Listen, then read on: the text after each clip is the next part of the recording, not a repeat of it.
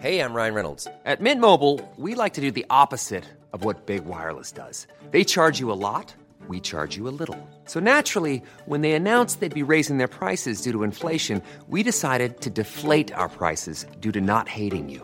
That's right. We're cutting the price of Mint Unlimited from $30 a month to just $15 a month. Give it a try at mintmobile.com slash switch. $45 upfront for three months plus taxes and fees. Promo rate for new customers for limited time. Unlimited more than 40 gigabytes per month. Slows. Full terms at mintmobile.com. Hey, Dave. Yeah, Randy. Since we founded Bombus, we've always said our socks, underwear, and t-shirts are super soft. Any new ideas? Maybe sublimely soft. Or disgustingly cozy? Wait, what? I got it. Bombus. Absurdly comfortable essentials for yourself And for those facing homelessness. because one purchased equals one donated. Wow, did we just write an ad? Yes. Bombas. Big comfort for everyone. Go to bombas.com slash ACAST and use code ACAST for 20% off your first purchase. Many of us have those stubborn pounds that seem impossible to lose, no matter how good we eat or how hard we work out. My solution is plush PlushCare. PlushCare is a leading telehealth provider with doctors who are there for you day and night to partner with you in your weight loss journey. They can prescribe FDA-approved weight loss medications like Wagovi and Zepbound for those who qualify. Plus, they accept most insurance plans. To get started, visit plushcare.com slash weight loss. That's plushcare.com slash weight loss.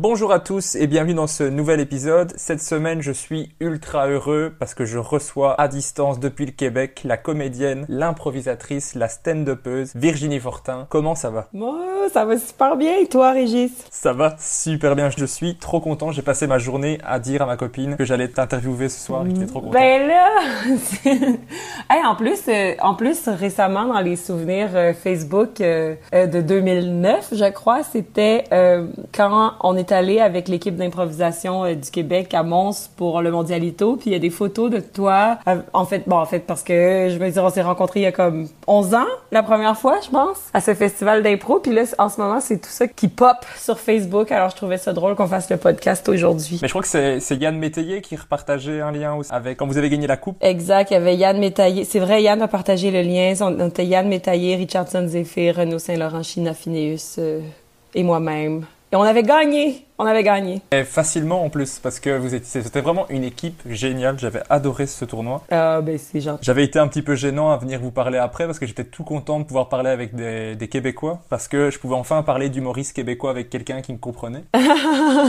parce qu'en Belgique, il n'y a, pas- il y a pas grand monde qui, qui regarde des humoristes québécois. Enfin maintenant, De plus en plus, mais peut-être qu'il y a 11 ans, c'était c'était plus exotique, disons-le. avant c'était un- c'était vraiment de niche et il fallait vraiment être un gros geek. Un peu comme toi, ouais.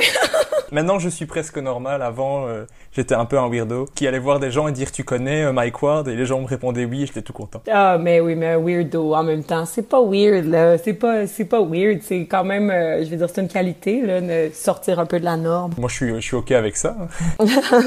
C'est la question de base en ce moment. Est-ce que tu vis bien ce confinement ou début de déconfinement? Je sais pas bien comment ça se passe au Québec en ce moment. Euh, ici, c'est confinement, déconfinement. Là, je, je veux dire, c'est, on est encore semi-confiné, c'est-à-dire que les règlements sont de plus en plus euh, élastiques, disons, mais euh, les gens ne, ne les respectent pas particulièrement. Là, on est supposé encore être à deux mètres et puis pas avoir trop d'amis et blablabla, bla, bla, mais les gens s'assoient tout près dans les parcs et c'est comme si de rien n'était ou presque. Ouais, c'est pareil chez nous. Ouais, c'est pareil chez vous. C'est ça, moi, je, je veux dire, je le vis bien. Je le vis très bien, euh, le confinement comparé à d'autres, là. Et moi, j'ai fait partie des gens très choyés, là. Je veux dire, j'ai, euh, je, je suis confortable. euh, j'ai assez travaillé dans la dernière année pour pas trop stresser financièrement jusqu'à, bon, la deuxième vague, j'ose imaginer. Puis, euh, mais bon, euh, je veux dire, je, je suis bien, je fais partie vraiment des chanceux, là. Ça va. Mais c'est sûr qu'après ça, créativement, c'est tout est au ralenti, puis euh, c'est ça, là, c'est pas les, les jours les plus créatifs et les plus productifs que je connais, là, mais j'essaie d'être très carpe diem, puis de pas trop me soucier, là, de, je sais pas, j'essaie de me laisser du temps pour que les idées reviennent. Est-ce que la scène te manque ou alors est-ce que ça ça t'a fait du bien justement d'être un peu plus posé euh, Ben au départ, je dois dire que ça me faisait du bien parce que j'ai tendance à toujours vouloir être en train de faire quelque chose. Là. Moi, je fais partie des gens qui doivent être très actifs, très occupés, très stimulés par le travail. Puis quand euh, quand j'ai deux trois jours de congé, je suis toujours comme je sens que je sers à rien puis que je fais rien. Mais là, quand la pandémie a commencé, puis tout le monde était, ben en fait 50%, 60% de la population était forcée à rien faire, à rester chez eux. On dirait que je me sentais moins mal de, de rien faire du tout. Ça t'es pas coupable quoi. Mais je me sentais moins coupable. Mais là maintenant que c'est comme devenu une espèce de, de normalité, puis qu'il faut qu'on retrouve un peu nos repères dans ça, je recommence à sentir un peu, euh, je me sens un petit peu euh, lâche parfois là, de de pas être capable de me remettre un peu euh, dans, dans le bateau du travail. Mais mais la scène, je peux pas dire que ça me manque énormément. J'ai jamais été de celles qui sont comme oh, moi la scène j'en mange tu sais ça a toujours fait partie de ma vie mais je pense que je, veux dire je m'adapte bien aux nouvelles situations. Moi j'accepte vraiment euh, ce que la vie euh, me présente. Donc en ce moment je veux dire oui ça me manque la scène mais je suis pas comme vite déconfiné pour qu'on puisse aller sur scène tu sais. Je me sens pas trop pressée d'y retourner. J'ai hâte mais ça va ça prendra le temps qu'il faut. J'ai envie de jouer devant des gens qui sont pas stressés de venir voir un spectacle. Oui, et peut-être euh, sans masque aussi, ce genre de choses, c'est vrai que c'est moins c'est moins joyeux, je trouve. Exact. Les gens assis super loin l'un de l'autre avec des masques, on dirait que, on dirait que j'ai pas envie de, de, pas de vivre cette situation-là, mais je sais pas, la magie est un peu moins là, là si euh, il y a 100 personnes dans une salle de 400 puis tout le monde a des masques puis tout le monde est assis de façon dispersée là, on dirait que ça enlève un peu le la, magie la raison d'être. Ouais exact. Est-ce que tu as envisagé de faire en ligne un peu comme a fait euh, Phil Roy qui a fait le Wi-Fi Comedy Club? Non c'est ça. On dirait que moi j'ai ce que j'aime de la scène c'est vraiment le, le sentiment qu'on est tous ensemble à la même place qu'on vit quelque chose que c'est je sais pas là c'est très humain. J'ai beaucoup de difficultés des fois à, à juste faire un petit vidéo devant mon cellulaire pour euh, tu sais j'ai de la difficulté on dirait avec ce médium là moi être debout toute seule chez moi à faire des blagues à pas ressentir l'énergie je trouve que le stand-up il y a une énergie qui vient avec ça il y a une communion qui se fait dans le le direct, tu sais.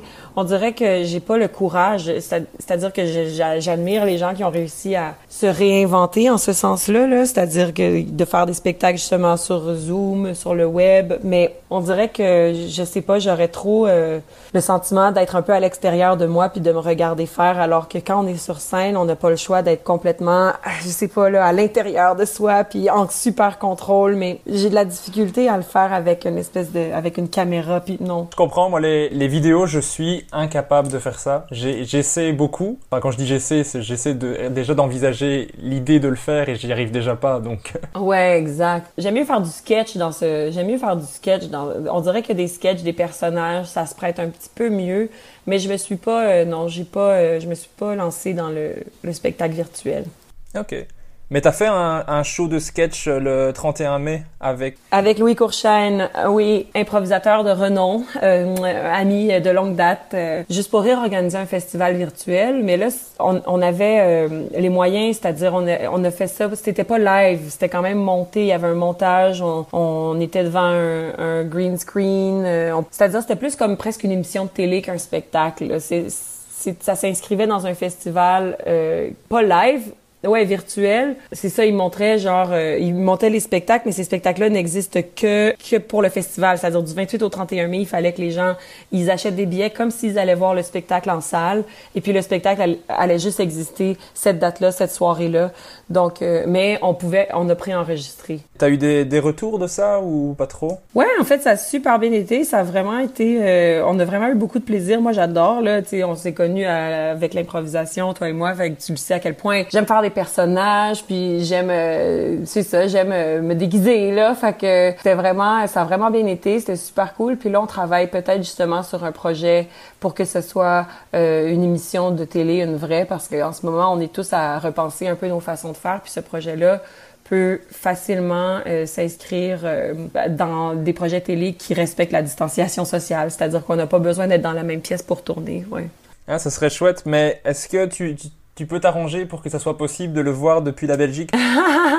J'en ai un petit peu marre de voir le message qui s'affiche sur mon, sur mon écran. Conformément au droit de diffusion, le contenu sélectionné n'est pas disponible dans votre pays. Tu veux pas euh, te- euh, prendre un VPN puis faire semblant que t'es au Canada, là? Je veux dire, je sais pas si j'ai le droit de suggérer ça. C'est un petit peu illégal, mais il y a des sites comme Ola ou euh, quelque chose comme ça. Tu peux faire semblant que t'es au Canada ou aux États-Unis. Je t'avoue que je connaissais pas. Tu peux tricher. Tu peux tricher. Ouais. Ça marche. Je vais retenir qu'il y a, il y a possibilité de tricher. Oui. tu me disais que t'aimais pas trop faire des vidéos, mais t'es une des personnes qui me fait, qui m'a fait super rire pendant ce confinement avec les vidéos que t'as postées. Les vidéos que j'ai fait, j'ai plus de facilité à faire des vidéos quand je suis un personnage. Tu vas, tu vas rarement voir Virginie Fortin faire comme Salut tout le monde, j'espère que ça va bien. Tu sais, je vais, j'aime, euh, j'utilise la vidéo quand je peux être déguisée, quand je peux être quelqu'un d'autre. Moi, j'ai, j'ai vraiment toujours eu beaucoup de difficultés à juste faire Bonjour tout le monde, c'est moi Virginie Fortin et je fais une vidéo. Tu sais, alors déguisée, ça me dérange pas. Moi, j'ai vraiment bien aimé les critiques de films que tu fais avec ton personnage de Laetitia. J'ai adoré ces vidéos, Oui. ça me fait tellement rire. Merci. Je conseille à tous ceux qui écouteront ce podcast d'aller sur ton Insta pour aller voir ça parce que ça- moi j'adore ça. Ben merci, mais faut dire, euh, faut dire aux gens qui nous écoutent que Laetitia, c'est un personnage qui a un accent québécois quand même assez spécial. Même, je pense que pour ceux qui ont déjà de la difficulté à comprendre l'accent québécois, son accent québécois, elle, est assez prononcé. C'est vraiment une grande parodie. Il y a beaucoup de gens au Québec qui sont comme, c'est un accent de où ça que tu nous fais parce qu'elle parle comme personne. Vraiment, là, il y a, c'est un mélange de plein d'accents de plein de régions du Québec euh, dans la même personne. Et puis Laetitia, c'est ça. C'est un personnage plein de bonne volonté, mais qui a de la difficulté à comprendre, je pense, le cinéma. Ouais, mais j'ai- vraiment bien aimé le concept de, de la critique cinéma qui dit officiellement qu'elle s'est endormie en regardant le film. C'est déjà Oui. ça- le principe me fait rire de départ. Mais pour l'accent, je ne sais pas. Faudrait que d'autres euh, personnes me disent parce que moi, je consomme tellement de trucs québécois que j'ai je comprends. Donc peut-être qu'il y en a qui auront plus de difficultés. euh, je ne sais pas. ah oui, c'est sûr. Certainement. Si des Français nous écoutent, par exemple. Oui, oui, c'est vrai que ben moi parfois on, on- quand je suis en France, on pense que je suis belge. Alors je suis désolée les Belges, euh, vous sonnez comme moi. Ah, ben moi j'adore ça, ça c'est un bon compliment. J'adore l'accent québécois, je trouve que c'est- je sais pas, ça a une, ça a une sonorité, une, un truc, ah, je sais pas, j'adore ça. ben je crois que que c'est un peu plus relax, on dirait. L'accent est un peu plus mou, Euh, un accent mou. Je sais pas si ça se dit là, c'est clairement pas dans la- le lexique euh, de la sociolinguistique québécoise, mais je veux dire, je trouve qu'on a un accent un petit peu plus euh, détendu. Tu sais, c'est comme il y a moins de, c'est moins soutenu. On est un peu plus comme ah, ah ben oui, tu sais. Mais j'aime, j'aime surtout, c'est, allez, c'est les, les différences en fait. C'est parce que ça reste la même langue, mais on n'utilisera jamais les mêmes mots ou la même formulation, la même construction de la phrase, donc j'aime bien ça, ça change quoi. Exact. Ben en fait, c'est ça, c'est le même, c'est le même, la même langue. Puis c'est drôle que tu dis ça parce que je me suis obstinée euh, ce, matin même sur Instagram parce que j'ai vu une fille euh, sous une photo dire, euh, elle disait en anglais, French Canadian isn't proper French. Elle disait que le français des Canadiens, des Québécois, c'est pas, c'est pas le français, pas le bon français. Tu sais, puis je suis comme, en quoi? Qu'est-ce que tu veux dire par là? C'est ça. Elle disait que le, le français euh,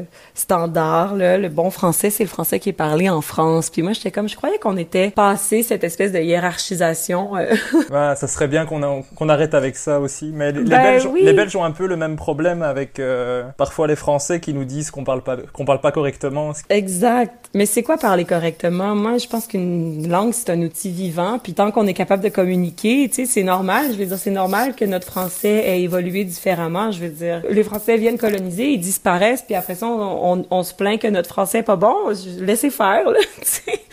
Il fonctionne. Moi, je, on se comprend, tu sais. En parlant de personnages que tu as sur Insta, il y a aussi le personnage de Suzette. Moi, j'adore. Ouais, Suzette. Ah, mais Suzette, elle, elle, c'est sûr que euh, les euh, francophones de l'Europe la comprennent peut-être un petit peu moins parce que encore une fois, même les Québécois parfois euh, se demandent d'où vient cet accent. Suzette a vraiment un drôle d'accent, mais moi j'adore. À chaque fois que je, je fais un personnage euh, un peu fâché là, ça- elle parle un peu de même là. Tu sais, c'est vraiment là, ça là, c'est vraiment Suzette là. Tu sais, c'est vraiment du gros québécois là que que plus personne parle de même là vraiment là. Y a plus personne qui parle de même. Ah, j'adore. T'as fait les mots d'encouragement pendant la période de, de, de confinement. Avec ce personnage-là, ça m'a fait tellement rire. Ah, c'est gentil. Ben oui, Suzette demandait aux gens de, de, de lui écrire s'ils avaient besoin de se faire encourager, puis ils trouvaient ça difficile, le confinement. Sauf qu'en même temps, ce qui était drôle dans cette affaire-là, c'est que Suzette, c'est un peu la pire personne pour encourager parce qu'elle est quand même foncièrement négative, là, cette personne-là. Moi, j'ai adoré le. Je me suis sépa... Je viens de me séparer de mon copain et tu réponds, bah, c'est la meilleure affaire qui peut t'arriver. ça, c'est la meilleure affaire qui peut t'arriver parce que tu peux pas le voir. faut briser, faut couper les ponts. Oui, je me rappelle. Ouais, ben voilà, vous avez un extrait d'en dire. Mais allez, allez quand même voir sur Insta parce que c'est mieux, encore mieux. Mais ces personnages, c'est un peu des personnages quand même que tu as euh, récurrents. Est-ce que tu, ça vient d'où ces personnages? C'est vraiment des gens que tu as rencontrés, qui t'ont inspiré et que tu exagères, ou c'est complètement inventé ces personnages? Ben, je pense que n'importe quel personnage est toujours inspiré de quelqu'un qui existe ou qu'on a rencontré, que ce soit consciemment ou non, quand on le fait, je pense que, ben, en tout cas, moi, pour moi, les personnages, c'est sûr que c'est inspiré de gens qui existent, que j'ai vus. Mais après ça, Suzette, je peux pas, je peux pas te dire c'est qui, tu sais. Je pense que c'est juste une espèce d'amalgame de plein de gens que j'ai vu exister, que ce soit dans un reportage aux nouvelles ou dans l'autobus ou dans le métro. Puis, au départ, c'est ça. C'est juste une madame qui est toujours très fâchée, euh, sur tous les sujets à peu près. Elle a une énergie de colère. Après ça, Laetitia, qui est un personnage un peu plus jeune que Suzette. Là. Euh, elle, je l'ai rencontrée, je pense, la première fois dans un show de Ricky Martin. Euh, je, je, travaillais avant au Centre Bell, qui est l'espèce de, de, de, ben, qui est le Centre Bell, c'est où le, Canadien de Montréal, l'équipe de hockey joue. Donc euh, souvent il y a les gros concerts euh, qui, qui passent par Montréal, euh, ils vont au Centre Bell. Puis moi je travaillais là. Puis un soir que j'ai vu le spectacle de Ricky Martin, quand il était déjà plus très populaire, c'est-à-dire que c'était pas ses grosses années, c'était le déclin de, de Ricky. La, la, la fan moyenne de Ricky Martin ressemblait un peu à Laetitia. Excusez-moi, excusez-moi c'est complètement réducteur, là, je suis désolée, mais donc je me suis librement inspirée d'elle, euh, d'une fan que j'avais vue pour la parodier. Mais après, tous ces personnages-là, c'est sûr, c'est des gens qu'on a vus. Tu sais, je sais pas toi, de, parce que t'en as fait de l'impro, euh, Régis, aussi. Oui, Tu sais, les personnages que tu fais en impro, c'est toujours, ça part d'un trait de caractère ou ça part de quelqu'un que tu connais puis que tu exagères ou c'est que tu incarnes. C'était pour savoir si c'était de façon consciente ou inconsciente parce que des fois il y a des trucs que tu fais parce que tu l'as vu chez quelqu'un et tu le refais. Moi je sais qu'en en impro je, je refaisais des, des personnes que j'avais vues qui me faisaient qui me faisaient rire de la façon dont ils parlaient ou la façon dont ils marchaient. Et j'essayais un peu de, de, refaire ça parce que je trouvais ça drôle. Mais des fois, tu fais un personnage parce que ça te vient et, et tu sais pas d'où ça vient, mais ça, tu, tu, tu, le gardes un petit peu euh, récurrent. Ouais, mais moi je pense que quand on sait pas d'où ça vient, ça vient quand même de quelque part qu'on a enregistré inconsciemment, tu sais. Oui. C'est rare moi que je me suis dit ok je vais imiter telle personne puis ça va devenir un personnage, mais je suis certaine par contre que tous mes personnages sont des imitations de gens que j'ai déjà vus, mais que je, je, l'ai pas fait volontairement, tu sais. C'est juste j'ai comme été une, une éponge à personnages là, tu sais. Mais après ça c'est vrai que moi, j'aime bien l'imitation. Là, je suis pas une imitatrice, je suis pas une grande imitatrice, mais je pense que j'ai quand même des capacités de d'isoler certains tics ou certains détails dans le parler de certaines personnes, puis d'être capable de me l'approprier. Puis je trouve que l'imitation, c'est une bonne base aussi pour créer des personnages qui après deviennent récurrents. Hein. Moi, en tout cas, le personnage, jouer des personnages, que ce soit exagéré ou réaliste, là, j'adore ça, les espèces de rôles de composition. J'aimerais vraiment un jour jouer euh, sincèrement, sérieusement dans une série ou dans un film un rôle euh, de composition qui soit pas aussi euh, exagéré que Suzette ou Laetitia, mais qui soit quand même loin de Virginie dans la vraie vie, mais qui soit vraiment une espèce de rôle, euh, je sais pas là, me mettre dans la peau complètement de quelqu'un d'autre. J'aime ça. Quand on trouve la place où s'abandonner dans son cerveau pour devenir quelqu'un d'autre, là, c'est vraiment le fun d'y rester. Ben, s'il y a un producteur influent qui, qui entend cet extrait et qui cherche une actrice capable d'endosser des rôles, euh, avec qui contacter Exact, Virginie Fortin. Tu te déplaces jusqu'en, tu te déplaces jusqu'en Belgique si ce producteur est belge ou? Ah ben bien sûr, je me déplace partout euh, si la pandémie le permet. Si. voilà, vous savez, parce que mon, mon, audience est principalement composée de producteurs influents. C'est vrai, waouh, quelle chance. ah, c'est une chance que j'ai. Hein. C'est impressionnant. Franchement, je ils me contactent pas moi, mais les gens que j'ai dans le podcast à chaque fois, c'est c'est pour Super. Alors moi dans le podcast ce que j'aime bien c'est remonter le temps et savoir un petit peu comment tu étais quand tu étais petite, quand tu grandissais à Boucherville. Ah mon dieu eh oui, je sais que tu es né à Longueuil et que tu as vécu à Boucherville. J'ai fait mes, mes petites recherches. Quelle recherche Ouais, j'ai écouté toutes les, tous les podcasts, euh, j'avoue. J'ai encore écouté aujourd'hui le podcast euh, 3 bières dans lequel t'es passé. Ah, j'avais presque oublié que j'étais allée là. Seigneur Dieu. Ah, mais Wow. c'était en 2017, je crois, donc ça... Ça fait juste ça, trois ans. Je croyais que ça faisait plus longtemps que ça. Ah, je sais pas, mais dans le podcast, tu dis que tu vas commencer à tourner dans la série Trop. Ah, ça doit être 2016 alors. On est sur de la précision. Oui. Et donc, comment tu, comment tu étais hein, quand, tu, quand tu étais petite? Est-ce que tu étais déjà une comique à faire le pitre en classe ou au contraire, t'étais quelqu'un de plutôt réservé? Euh, je crois que j'étais un peu des deux, c'est-à-dire qu'à la maison, j'étais vraiment... Quand j'étais très petite, là, quand j'avais 4, 4 ou 5 ans, j'ai toujours... Moi, je suis l'enfant du milieu. J'ai un grand frère puis une petite sœur. Donc, euh, on dit que cet enfant-là a besoin d'attention. Je pense que je pense que ce, ce stéréotype, ce cliché s'applique quand même un peu à moi parce que toute petite, j'étais vraiment le clown de la famille. là. Il y a des vidéos qui sont là pour le prouver. Souvent, mon père, il, il est en train de filmer ma petite sœur, puis moi, je passe, puis comme papa, regarde-moi. Mais après, à l'école, euh, à l'école, j'ai toujours été studieuse. Par contre, j'ai toujours été euh, timide quand même, mais mais tranquillement, j'ai développé euh, mes capacités euh, d'improvisatrice, puis mes capacités de, ben, en humour pour pour briser un peu la gêne, je pense, avec avec les blagues. J'ai commencé à faire de l'improvisation vers l'âge de 11-12 ans, quand j'ai commencé les cours de théâtre, quand j'étais plus petite. Puis on dirait que ça m'a vraiment aidé à être moins timide. Puis second- au secondaire, là, ça c'est, mon Dieu, comment, le- comment vous appelez ça, vous, de votre côté, le Le secondaire? secondaire, le secondaire. Là, c'est vrai? Yes, sir! Oui, c'est en- Euh, en- les Français disent collège et lycée, nous c'est le secondaire. Excellent, la Belgique. Alors, à l'école secondaire, euh, j'étais studieuse, mais euh, blagueuse aussi. J'ai toujours, euh, j'ai toujours fait des blagues, mais mais jamais au détriment euh, du calme dans la classe. j'ai toujours trouvé mon petit timing pour réussir à, à faire rire les professeurs et les élèves, je pense. là, tu sais. Puis j'ai fait beaucoup d'improvisation aussi au secondaire. Donc ouais, j'ai toujours été enclin à faire des spectacles. Puis tu sais, c'est ça. J'ai toujours voulu faire des blagues. J'ai toujours voulu euh, jouer. J'ai toujours. C'est vraiment l'improvisation qui m'a formée puis qui a fait que je suis devenue la personne que je suis aujourd'hui. Puis et ça depuis la tendre enfance. Ben, je pense que ta théorie est la bonne parce que je suis aussi un enfant du milieu. Je suis le troisième sur cinq. Oh mon dieu, ouais. Et c'est beaucoup trop d'enfants, ouais. C'est beaucoup trop d'enfants. Je suis aussi un enfant du milieu, j'ai aussi besoin d'attention. Je suis aussi, j'ai aussi fait de l'humour pour ça, donc je pense que ta théorie est la bonne. Eh, mais donc, attends, moi, quand, quand on était allé à Mons, je me rappelle que t'as- t'étais avec ta sœur et ton frère, mais plus jeune que toi, donc, C'était mon petit frère et ma petite sœur, ouais. ouais, les deux plus vieux étaient pas là. Parfait. Ah, ben, regarde, on est quand même, on, tu sais, ça va, là, on s'en sort quand même en tant qu'enfant du milieu, on s'en sort, ça va, c'est juste qu'on a un petit besoin d'attention.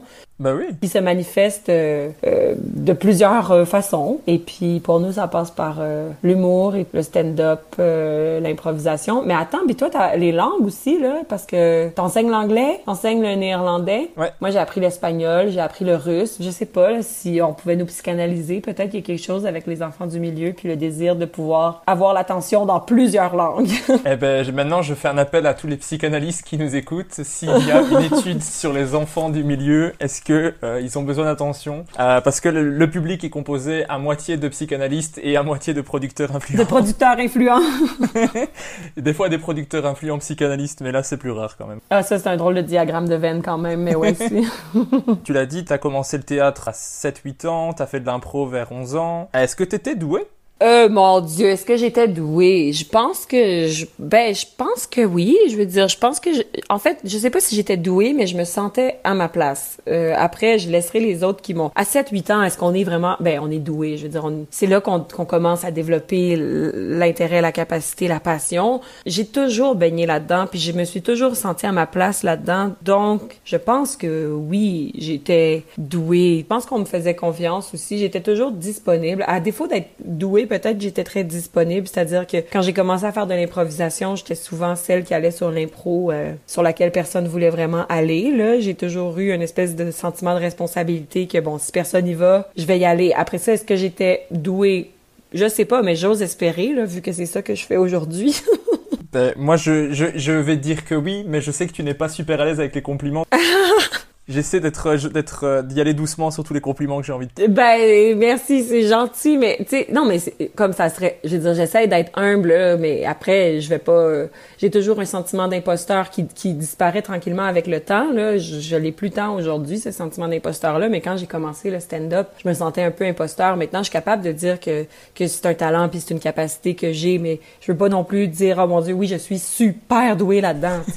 mais quand j'étais jeune, j'ai toujours eu du plaisir à le faire. Puis moi, je pense que quand on a du plaisir, un vrai plaisir à faire quelque chose, forcément, on est doué dedans. Sais, pas forcément parce que peut-être qu'il y a des gens qui aiment beaucoup faire quelque chose dans lesquels ils sont pas bons, mais je pense qu'on le sent. On le sent quand quand le plaisir rime avec genre le talent. Puis moi, c'est ça. Quand je suis capable d'avoir du plaisir dans quelque chose, je me dis que c'est parce que je suis capable de le faire, vraiment.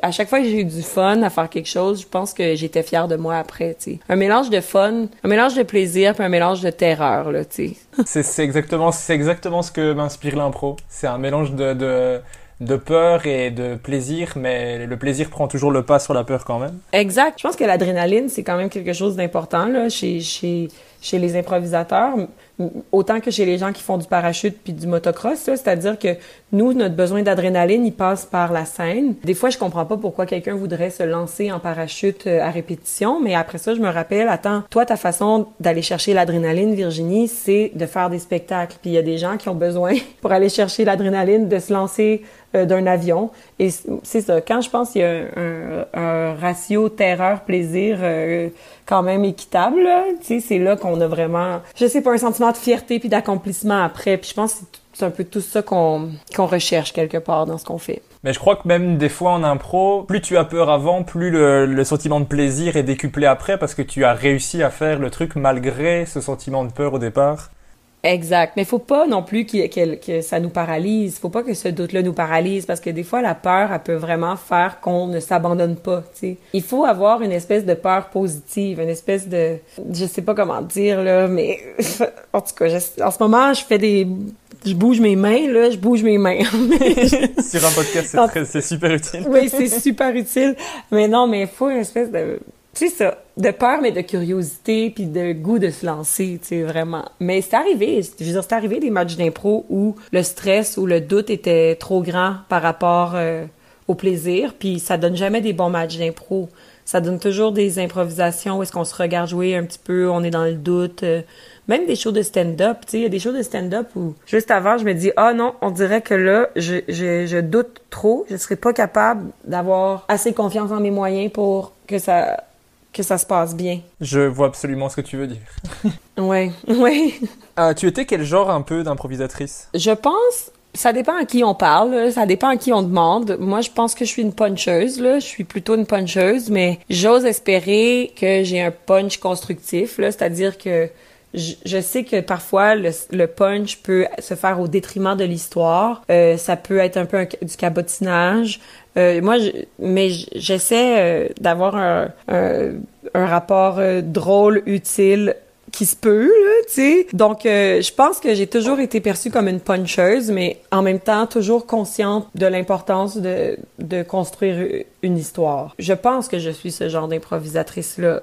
Mais peut-être qu'il y a des gens qui vont dire ah ouais Virginie est juste niaiseuse, elle fait n'importe quoi puis elle fait juste puncher, mais je pense que je suis capable quand même de construire euh, des histoires. Mais ouais, je, je penche plus du côté du punch que du côté de la construction théâtrale de l'histoire. Et ça, ça, ça va être un petit peu de niche, mais c'est plus pour les, pour les fans d'impro. Mais si tu devais avoir une faute, ça aurait été laquelle? Décrochage, je pense. Décrochage? Pas cabotinage? Non, je pense que je frôle, je joue, je flirte avec le cabotinage, mais je pense que moi, je suis plus euh, à risque de décrochage. Ouais, vraiment.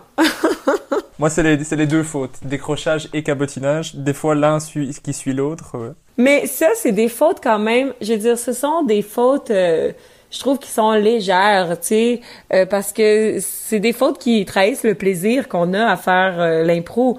Moi, j'ai souvent joué avec des amis, des gens que j'admire, du monde que j'aime. C'est sûr qu'ils me font rire. C'est sûr que j'ai envie de niaiser puis de cabotiner avec eux parce que j'ai envie de les trouver drôles puis j'ai envie qu'on qu'on se fasse rire, tu sais, l'impro, oui, c'est pour le public, mais mais il y a quelque chose de vraiment magique puis de précieux dans jouer avec les amis puis l'équipe en, en quelle dans laquelle tu as confiance, puis de, de, de se faire rire entre nous, tu sais. Le trio, j'ai un trio d'improvisation euh, au Punch Club, qui est un- une espèce de spectacle d'impro euh, complètement trop cool au Québec, puis qui ont fait quelques tournées en Europe d'ailleurs, mais euh, avec Louis Courchaine, justement. Et Arnaud Soli? Ouais, Louis Courchaine, Arnaud Soli, c'est ce trio-là, c'est, je veux dire, on se complète, on se comprend, on se fait rire, tu sais. On a tellement de plaisir ensemble que, je, je veux dire, c'est sûr que je cabotine, puis c'est sûr que que je décroche parce que on dirait que c'est surtout eux que je veux faire rire puis que je veux impressionner, tu sais. Si je devais te demander ta catégorie préférée d'impro. Chanter, je crois.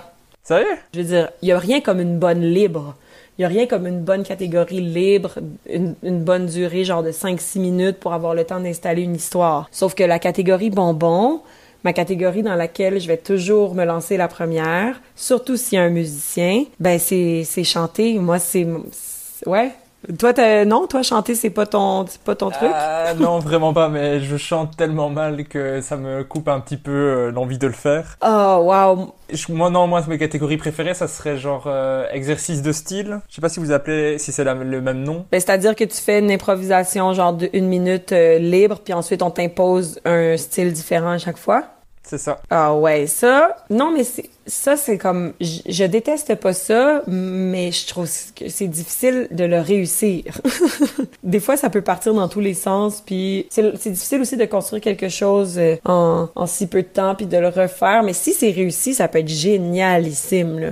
Mais ce qui est difficile, c'est de bien faire la première, et si la première est bien faite, après il y a moyen de faire quelque chose. Et des fois, tu, tu rates complètement la première et tu te dis, ah, je vais devoir refaire cette improvisation plusieurs fois. Est-ce qu'on peut pas arrêter tout de suite? Exact, c'est ça le danger, c'est vraiment de pas bien installer la première puis d'être pris avec puis ah ouais, c'est dangereux. Je garde chanter alors moi les chanter c'est mes préférés. Eh ben, qu'on fasse du, un match d'impro ensemble, tu y monteras sur toutes les, les chantées, comédie musicale, ce sera pour toi. Avec grand plaisir.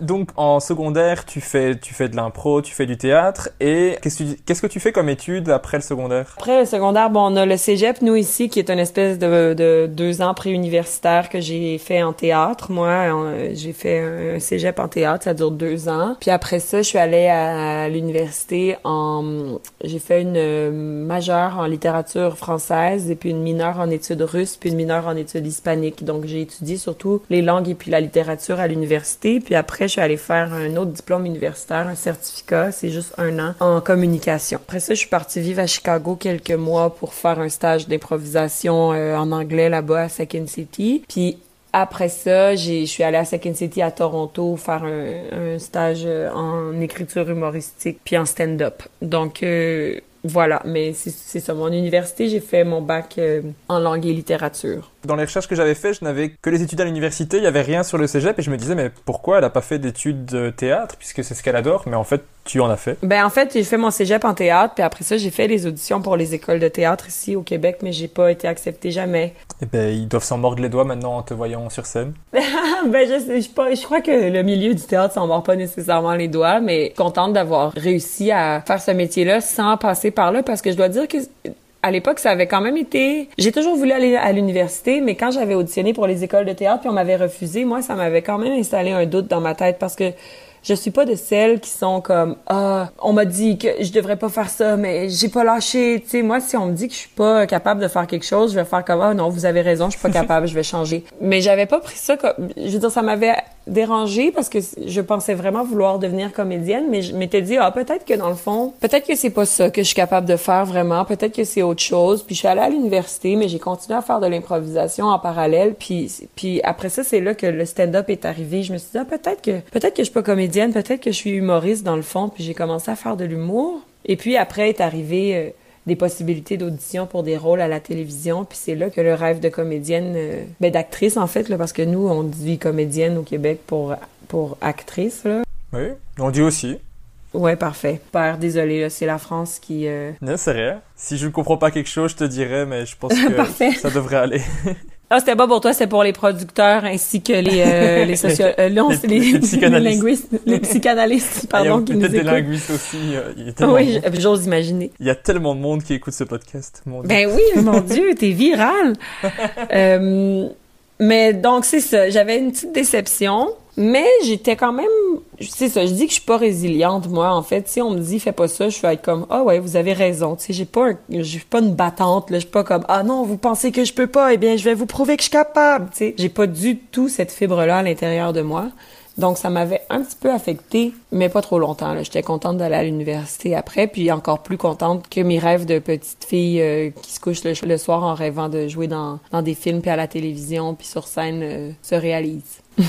T'es aussi devenue une joueuse régulière à la LNI, ce qui est quand même pas rien. Est-ce que c'était vraiment un rêve qui se réalisait ou... Euh... Ah ouais, 100% là. Ben tu sais, je veux dire, tu le sais, là, quand on fait de l'impro jeune, on dirait que la LNI, c'est comme la Ligue nationale, là. Je veux dire, c'est c'est une finalité en soi là de se rendre à la LNI comme improvisateur. Puis moi, j'ai eu la chance de rentrer là très jeune, à 20 J'ai joué 10 ans à la LNI. J'ai joué 10 saisons à la LNI de, de, de l'âge de 20 ans à 30 ans. J'ai arrêté il y a 4 ans environ. Puis ouais, c'était vraiment un rêve qui se réalisait parce que je me rappelais, moi, aller voir la LNI plus jeune, puis puis là, voir des improvisateurs. Moi, j'étais une grande fan de François-Étienne Paris quand j'étais plus jeune, quand j'avais 12, 13, 14 ans.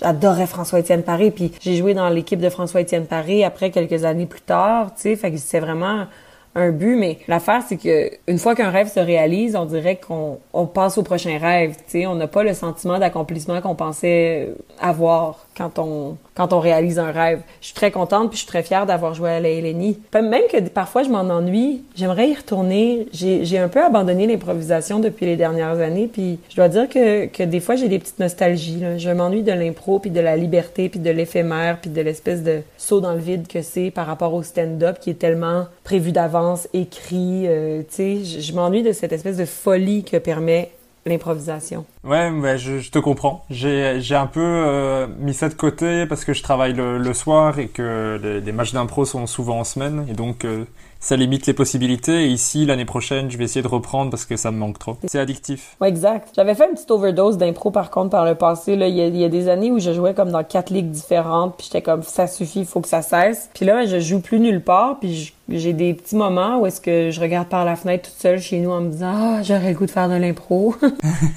ben, j'espère que tu auras l'occasion d'en refaire. Ouais, j'espère aussi. Mais des...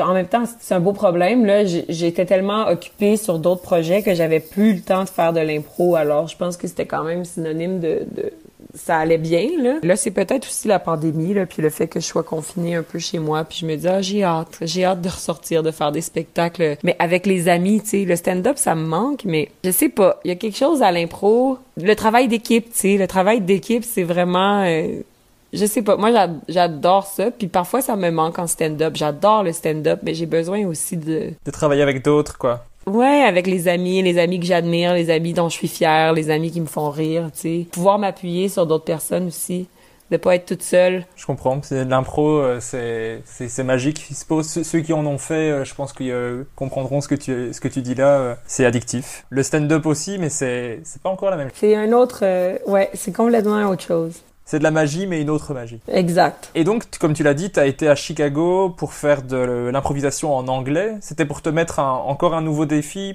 pour ressentir plus la peur, ou euh, c'était juste pour encore progresser en impro? Bah, c'est un peu des deux, mais je pense que c'est encore une fois euh, la peur là qui me motivait, mais en même temps les rêves. Là, moi, je veux dire, je rêvais de faire euh, Saturday Night Live. Tu j'écoutais SNL, euh, puis je rêvais de faire ça. Puis je me suis dit, ah, je vais aller à Chicago parce que Second City, c'est un peu le, le, le bassin euh, de comédiens de Saturday Night Live. Il y a beaucoup de gens qui sont passés par là, qui ont fini par se rendre à New York puis faire SNL. Mais je voulais voir, c'était pour me tester moi. Tu sais, on dirait que l'impro, ça me stressait plus beaucoup en français. Puis j'ai fait mon université à McGill en anglais, c'est-à-dire j'ai une majeure en littérature française, mais la, plupart de mes autres cours étaient donnés euh, en anglais. Donc j'ai toujours eu une facilité avec l'anglais. Puis je voulais voir si j'étais capable euh, d'improviser puis d'être aussi euh, d'avoir la même rapidité d'esprit euh, dans ma deuxième langue. Puis puis c'est pour ça je suis allée à Chicago. J'ai adoré ça. J'ai vraiment adoré faire Second City c'était vraiment super. Mais c'est ça je pense que c'était vraiment pour le, défi puis la terreur puis la peur. Puis juste une nouvelle expérience là tu sais. Mais bon j'ai pas fait SNL aux États-Unis mais après ça j'ai fait SNL ici au Québec. Ils ont fait une version québécoise et puis, je crois que ça a comblé le rêve quand même. Mais du coup, je, comment tu es arrivé à l'impro? C'était, t'avais besoin d'une nouvelle terreur, en fait? J'avais encore toujours pas fait de stand-up. Quand je suis allée à Chicago, là, j'ai commencé, je suis allée faire de l'impro. Puis, je me suis rendu compte que l'impro en anglais, ça me faisait pas aussi peur que je pensais que ça... Tu sais, c'était des cours, là. J'ai pas fait des spectacles, c'était vraiment juste des cours, puis ça allait super bien. Puis j'ai- trouvé que j'étais capable, tu sais, puis ça me terrorisait pas autant que ça me terrorisait. Puis c'est là que je me suis dit, ah, je vais essayer peut-être le stand-up. Puis la première fois que j'ai fait du stand-up, c'était en anglais à Chicago. C'était un échec euh, total, mais je m'en foutais parce que je connaissais personne vraiment. Ça avait aucun impact sur ma réputation d'improvisatrice à Montréal. Puis après, quand je suis allée euh, vivre à Toronto, là, j'ai commencé le stand-up un peu plus pour de vrai, en anglais encore, mais ça allait super bien. C'est quand je suis revenue vivre à Montréal que j'ai décidé de faire le stand-up euh, en français. Puis le stand-up, euh, là, j'ai de plus en plus d'expérience. J'ai fait deux tournées à travers le Québec. Je, suis allée en Europe en faire quelques, quelques spectacles aussi. Mais ça me terrifie encore, par contre, je dois dire, tu. Ça reste, ben, pas terrifiant, mais le vertige est souvent là. Le vertige que je recherche, là, avant un projet, le- le- l'espèce de, de dualité peur-plaisir, en stand-up, euh, le vertige est constamment là, je pense. Ouais. Mais c'est, c'est con- contrairement à l'impro, c'est beaucoup plus euh, vulnérabilisant parce Ouais. que tu viens vraiment en, dis- en montant sur scène en disant ce que je vous ai préparé est drôle. Ouais. Je l'ai. Exactement. C'est, voulu, quoi. C'est, ça a été réfléchi depuis ça. deux mois. J'ai, ça, ce que je fais là, c'est drôle. Et les gens te regardent et font, Ou alors, ils sont morts de rire et sont d'accord avec toi, mais. Exactement. C'est que le risque, on dirait que le les gens, souvent, les gens qui ont jamais fait d'impro se disent, oh mon Dieu, mais vous avez pas peur du ridicule? Mais moi, je trouve qu'en impro, le risque, il est moins grand parce que on dirait qu'il y a un contrat non écrit entre le public et puis les improvisateurs, c'est-à-dire que tout le monde accepte que ce qu'on va voir là, c'est éphémère, c'est spontané, puis ça existe juste ce soir. Donc il y a un pourcentage de chances qu'on se plante qui est quand même assez grand et puis tout le monde l'accepte. Ce qui fait que quand il y a une génialissime impro, les gens sont comme "Waouh, c'est génial." Et puis quand il y a une impro un peu euh, les gens accepte parce que parce qu'on pardonne, on dirait, on sait qu'on fait partie de quelque chose qui n'existait pas avant le spectacle puis qui n'existera plus après le spectacle. Mais quand c'est du stand-up, on dirait que le public et l'humoriste aussi sont comme OK, là, c'est préparé. J'y ai pensé longtemps.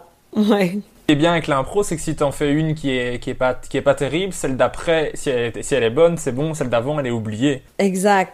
Alors que tu, alors qu'en humour, tu fais deux, deux, euh, deux blagues complètement nulles, même la blague qui va suivre, si elle est bonne, euh, les gens ont, déjà ont lâché ce que tu racontes et ils sont plus attentifs, quoi. C'est ça, la blague, ça affecte, la blague est affectée par le reste, vraiment. Oui, oui. Est-ce que tu te rappelles de, de quoi tu parlais dans tes toutes premières scènes quand t'as joué à Chicago et après à Toronto? Euh, je pense que mon premier, premier, premier stand-up à Chicago, c'était sur le temps. Mais j'avais que trois minutes, justement. Alors, c'était pas assez de temps pour développer un sujet aussi important que le temps. Tu sais, j'avais de la difficulté à comprendre le temps, puis j'ai décidé de parler du temps.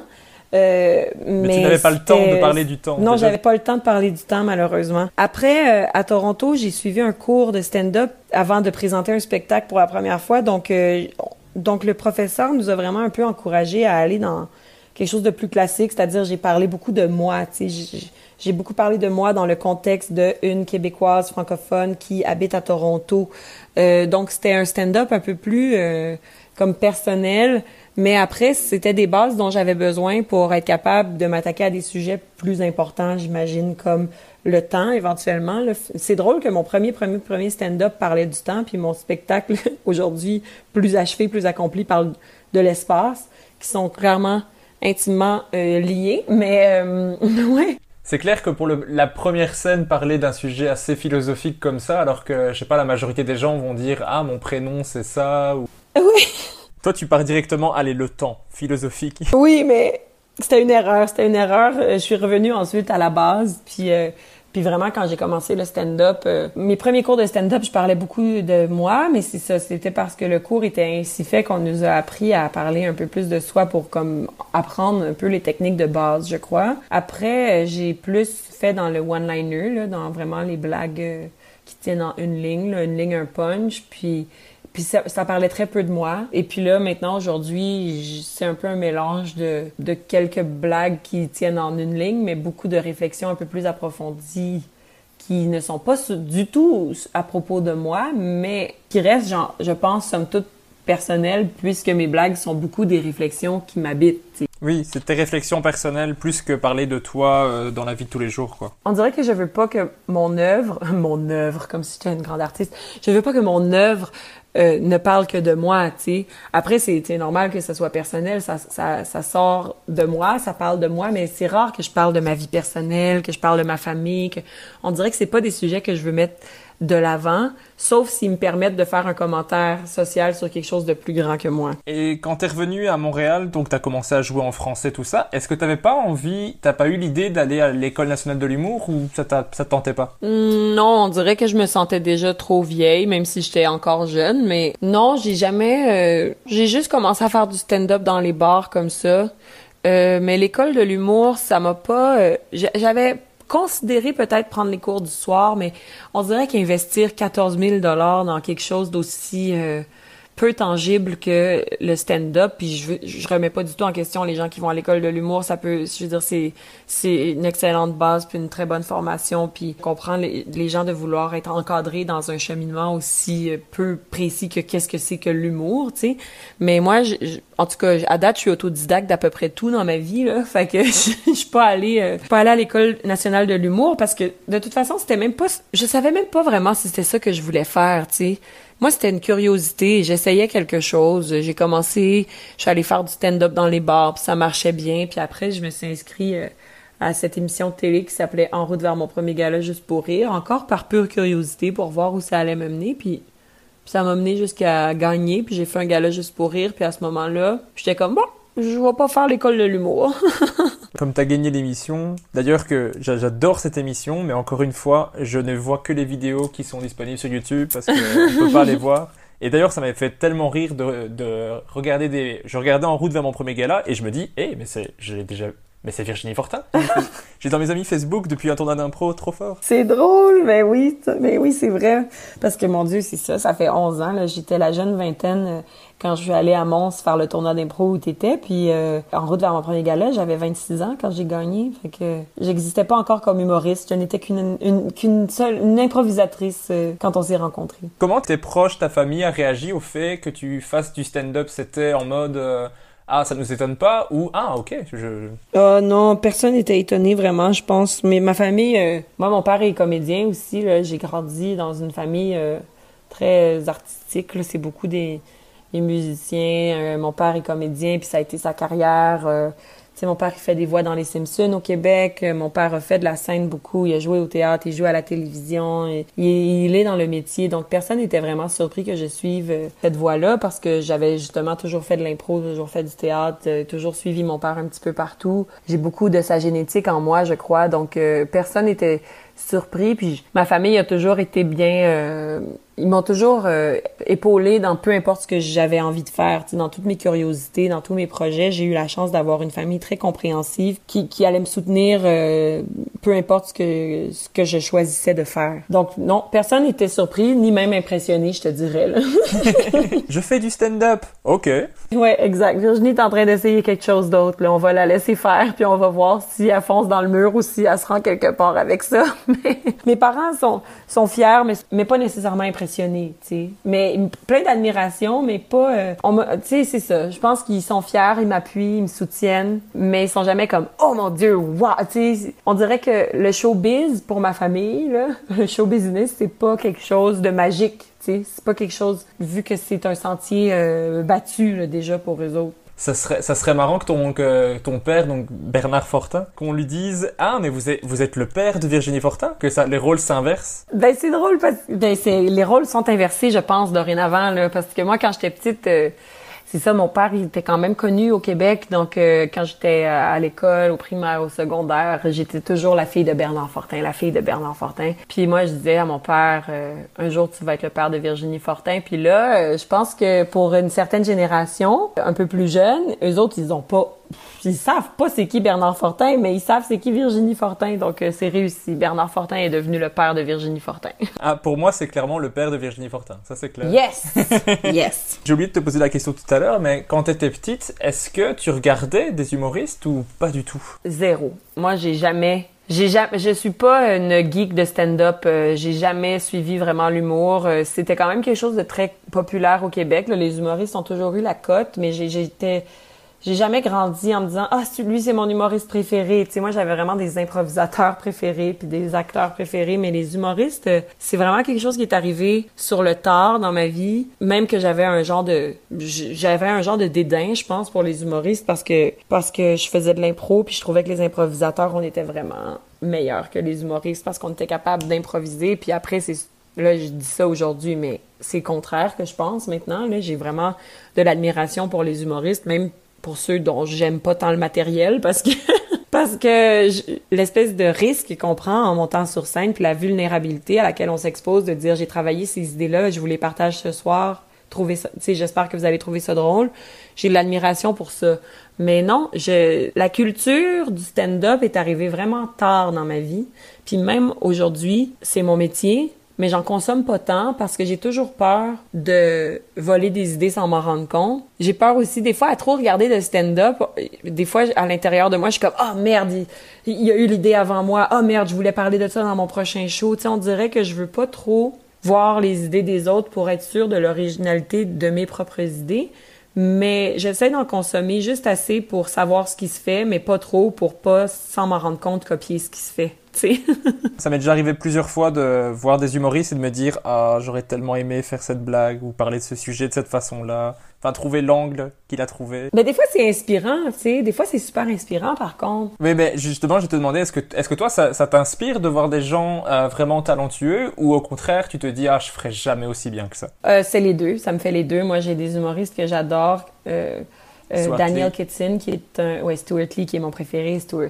Mais Stuart Lee, c'est... Quand j'ai découvert Stuart Lee, ça a changé ma vie. Là, lui, je suis devenue vraiment une geek de Stuart Lee. Puis lui, je l'avoue, il m'a beaucoup inspiré.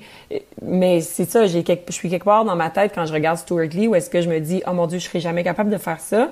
Mais en même temps, ça m'inspire puis ça me motive à faire mieux, tu sais.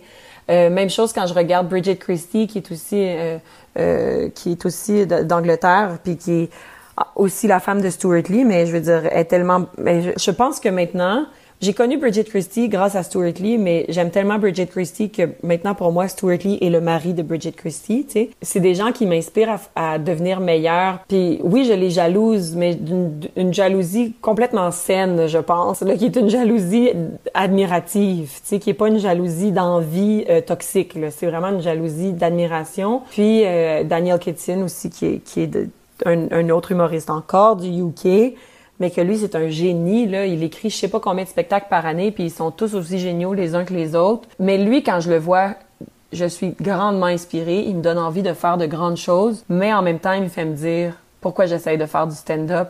Il existe déjà, puis c'est déjà le meilleur. Ouais, mais j'ai, la même chose que toi. Soit, je- soit ça m'inspire, ça m'inspire, ça me donne envie d'écrire, soit je me dis, ah, c'est pas la peine, il y a tellement, il y a tellement mieux que moi. Allez voir les autres. Mais je pense que le sentiment, en tout cas, je, je pense que le sentiment premier, c'est vraiment le sentiment d'inspiration. Moi, plus jeune, je pense, j'étais peut-être un peu plus euh, impressionnable, impressionnée, puis un peu plus euh, euh, découragée par le talent des... Pas découragée par le talent des autres, mais je me laissais facilement convaincre que ça servait à rien que j'essaye parce que les autres étaient meilleurs, tu sais. Mais en vieillissant maintenant, on dirait que je que cette espèce de jalousie-là puis de découragement-là devient vraiment une profonde admiration puis une inspiration puis j'essaie de me dire que je pars sur le même pied d'égalité puis que je suis capable tu sais je veux pas regarder personne d'en dessous on dirait que je veux les regarder dans les yeux tu sais Oui, tu veux pas les mettre sur un piédestal, quoi. non j'essaie de pas les mettre sur un piédestal mais maintenant l'admiration rime vraiment plus avec inspiration qu'avec genre jalousie là vraiment ça va t'arriver aussi Régis ça va t'arriver Ben, j'espère, j'espère. Mais je moi, je, j'ai, les deux, comme toi. Des fois, il y a des, il y a des humoristes qui m'inspirent énormément. Par exemple, Kian Kojandi, je le regarde, je l'écoute, j'ai envie d'écrire parce que je trouve qu'il a quelque chose de très positif. Ryan Reynolds here from Mint Mobile. With the price of just about everything going up during inflation, we thought we'd bring our prices down. So to help us, we brought in a reverse auctioneer, which is apparently a thing. Mint Mobile unlimited premium wireless. Ready to get 30, 30, bit to get 30, bit to get 20, 20, 20, bit to get 20, 20, bit to get 15, 15, 15, 15 just 15 bucks a month. So, Give it a try at mintmobile.com slash switch. $45 upfront for three months plus taxes and fees. Promo rate for new customers for limited time. Unlimited more than 40 gigabytes per month. Slows. Full terms at mintmobile.com. Hey, it's Paige DeSorbo from Giggly Squad. High quality fashion without the price tag. Say hello to Quince. I'm snagging high-end essentials like cozy cashmere sweaters, sleek leather jackets, fine jewelry, and so much more. With Quince being 50 to 80% less than similar brands. And they partner with factories that prioritize safe, ethical, and responsible manufacturing. I love that. Luxury quality within reach. Go to quince.com slash style to get free shipping and 365 day returns on your next order. Quince.com slash style. Qui te donne envie de, faire comme lui en fait. Et il y en a, a d'autres que je me dis mais c'est tellement fort, c'est tellement, tellement bien écrit que euh, ah, allez, qu'est-ce que je vais faire? C'est bon.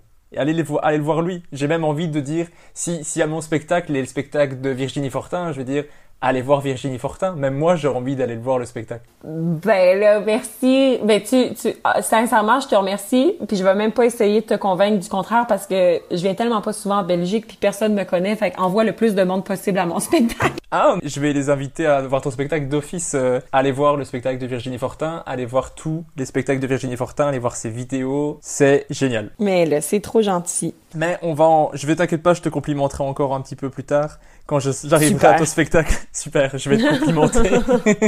je suis l'enfant du milieu, j'ai besoin de mon attention. L'émission En route vers mon premier gala, donc pour euh, les Belges qui ne connaissent pas ou les Français, donc c'est une émission où tu viens présenter des numéros devant un public et devant un jury aussi qui est composé de professionnels. Est-ce que tu as vraiment eu des conseils qui t'ont vraiment été utiles de par cette émission? Ben en fait, euh, cette émission-là, euh, les conseils vraiment utiles venaient pas du panel de juges. Là. Les conseils vraiment utiles venaient encore une fois de mon ami Louis Courchaine, euh, dont on a parlé plus tôt. Puis c'est beaucoup lui qui m'a qui m'a aidé à écrire mes blagues euh, pour En route vers mon premier gala juste pour rire parce que ça faisait vraiment pas longtemps que je faisais du stand-up. Puis lui, euh, c'était un un auteur euh, que puis un ami. Donc j'avais demandé je lui avais demandé son aide puis on avait beaucoup brainstormé ensemble pour les blagues. Puis c'est un peu lui qui m'a c'est lui finalement qui a été mon école de l'humour parce qu'on s'est beaucoup assis ensemble dans les cafés à écrire euh, à savoir ce que je voulais dire vraiment. Et puis voilà j'ai gagné beaucoup grâce à Louis parce que c'était c'est nos cerveaux ensemble que je pense qu'ils ont réussi à écrire euh, les bonnes blagues qui m'ont fait gagner. Mais après ça, quand je regarde en route vers mon premier gala aujourd'hui, puis je veux dire, je le regarde pas, là. Pas, je me lève pas tous les jours à regarder mes numéros dans route. Mais euh, il y a tellement de blagues là-dedans que je ferais plus aujourd'hui. Je trouve que j'ai, à l'époque, j'essayais de faire des blagues un peu plus edgy, un peu plus de l'humour noir, euh, tu sais. euh, et puis maintenant, on dirait que je trouve que c'était juvénile, puis c'était très vert, c'était très green, c'était très jeune, c'était très, euh, c'était, bon pour l'époque, mais aujourd'hui, il y a tellement de blagues problématiques pas problématiques, mais que, que je n'assumerais plus aujourd'hui parce que bon, ça fait 17 ans, puis j'ai évolué non seulement comme humain, mais comme humoriste. Puis l'humour a évolué aussi. Euh, mais je suis très fière d'avoir gagné en route vers mon premier gala juste pour rire. Mais si je m'assoyais avec quelqu'un pour regarder mes trois numéros, là, je pense que j'aurais quelques excuses à formuler. D'accord. Mais c'est positif. Si, si tu regardes des émissions qui datent d'il y a 7 ans et que tu te dis ah j'étais tellement bon, mieux que maintenant, là c'est là c'est plus problématique, tu vois. C'est vrai qu'on souhaite évoluer euh, et devenir meilleur là, plutôt que le contraire.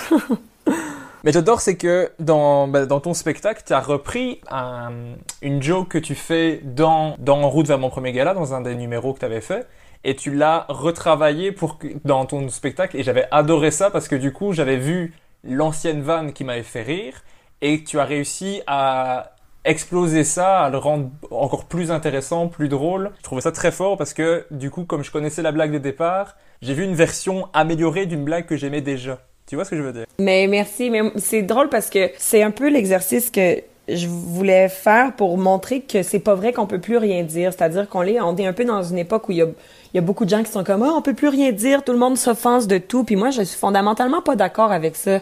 Je pense pas qu'on peut plus rien dire. Je pense qu'il y a plus de gens qui peuvent dire plus de choses. Donc, donc les gens desquels l'humour mainstream riait parce qu'ils étaient ostracisés puis ils n'avaient pas nécessairement de voix, mais maintenant ces gens-là, grâce à, à Internet qui contribue un peu à démocratiser la, prise de parole, ben ces gens-là maintenant ils peuvent nous dire quand on dit quelque chose qui perpétue des stéréotypes, on dirait que ces gens-là, ils ont une voix. Puis là, moi, j'en ai marre d'entendre les gens qui sont comme, on peut plus rien dire, on peut, on peut plus rire de rien, tu sais. Puis moi, je voulais prouver qu'on pouvait encore dire les choses et on pouvait en fait mieux les dire au lieu de participer à à continuer d'opprimer les gens qui sont déjà opprimés. Donc cette blague-là dont tu parles, c'est la blague sur un SDF, la blague sur un sans-abri. Euh, moi, je, la blague à l'époque, elle riait d'un sans-abri. Puis moi, aujourd'hui, je n'ai plus envie de rire des gens qui ont moins de chance que moi. Tu sais, puis je le dis dans mon spectacle je, pense que l'humour, ça sert pas à rire des gens qui sont moins chanceux dans la vie. Ça sert à rire des systèmes qui font que euh, il y a des inégalités. Je pense. Je pense que c'est supposé être ça, l'humour, cette espèce de dernière ligne de défense contre les instances supérieures qui font que la vie est injuste euh, à plusieurs égards. Fait que moi, cette blague-là, je voulais prouver qu'on peut encore traiter, on peut encore parler de d'itinérance, de, sans-abri, de SDF, peu importe comment vous le dites en Belgique, mais ça peut encore être le sujet d'une blague, mais ça peut être le sujet d'une blague qui, ne, qui rit du système qui fait qu'il y a un sans-abri plutôt que de rire du sans-abri lui-même, que je trouve qui est facile, tu sais. Ça va, là, on n'a plus besoin de faire ces blagues-là. Fait que, fait que je suis contente que tu aies aimé la nouvelle version de la blague. Moi aussi, je la préfère. Mais je te dis, j'aimais bien la version de départ, mais comme tu dis, c'est, un peu plus facile, c'est se moquer de quelqu'un qui n'a pas besoin qu'on se moque de lui de départ. Ouais, exact. C'est juste comment tu prends la blague, mais maintenant tu en as fait quelque chose que on ne peut pas mal prendre, tu l'expliques. Et du coup, ce que j'aime bien, c'est que c'est, c'est nuancé. En fait, j'aime bien, moi, les humoristes qui arrivent à être nuancés, à dire un peu leurs réflexions et au final, on peut pas leur reprocher quelque chose, c'est juste leur façon de voir. Moi, je déteste les, les humoristes ou en général quand on dit ah, tous les hommes sont comme ça, et à chaque fois je me dis ben non. Et donc la blague pour moi est, déjà terminée en fait.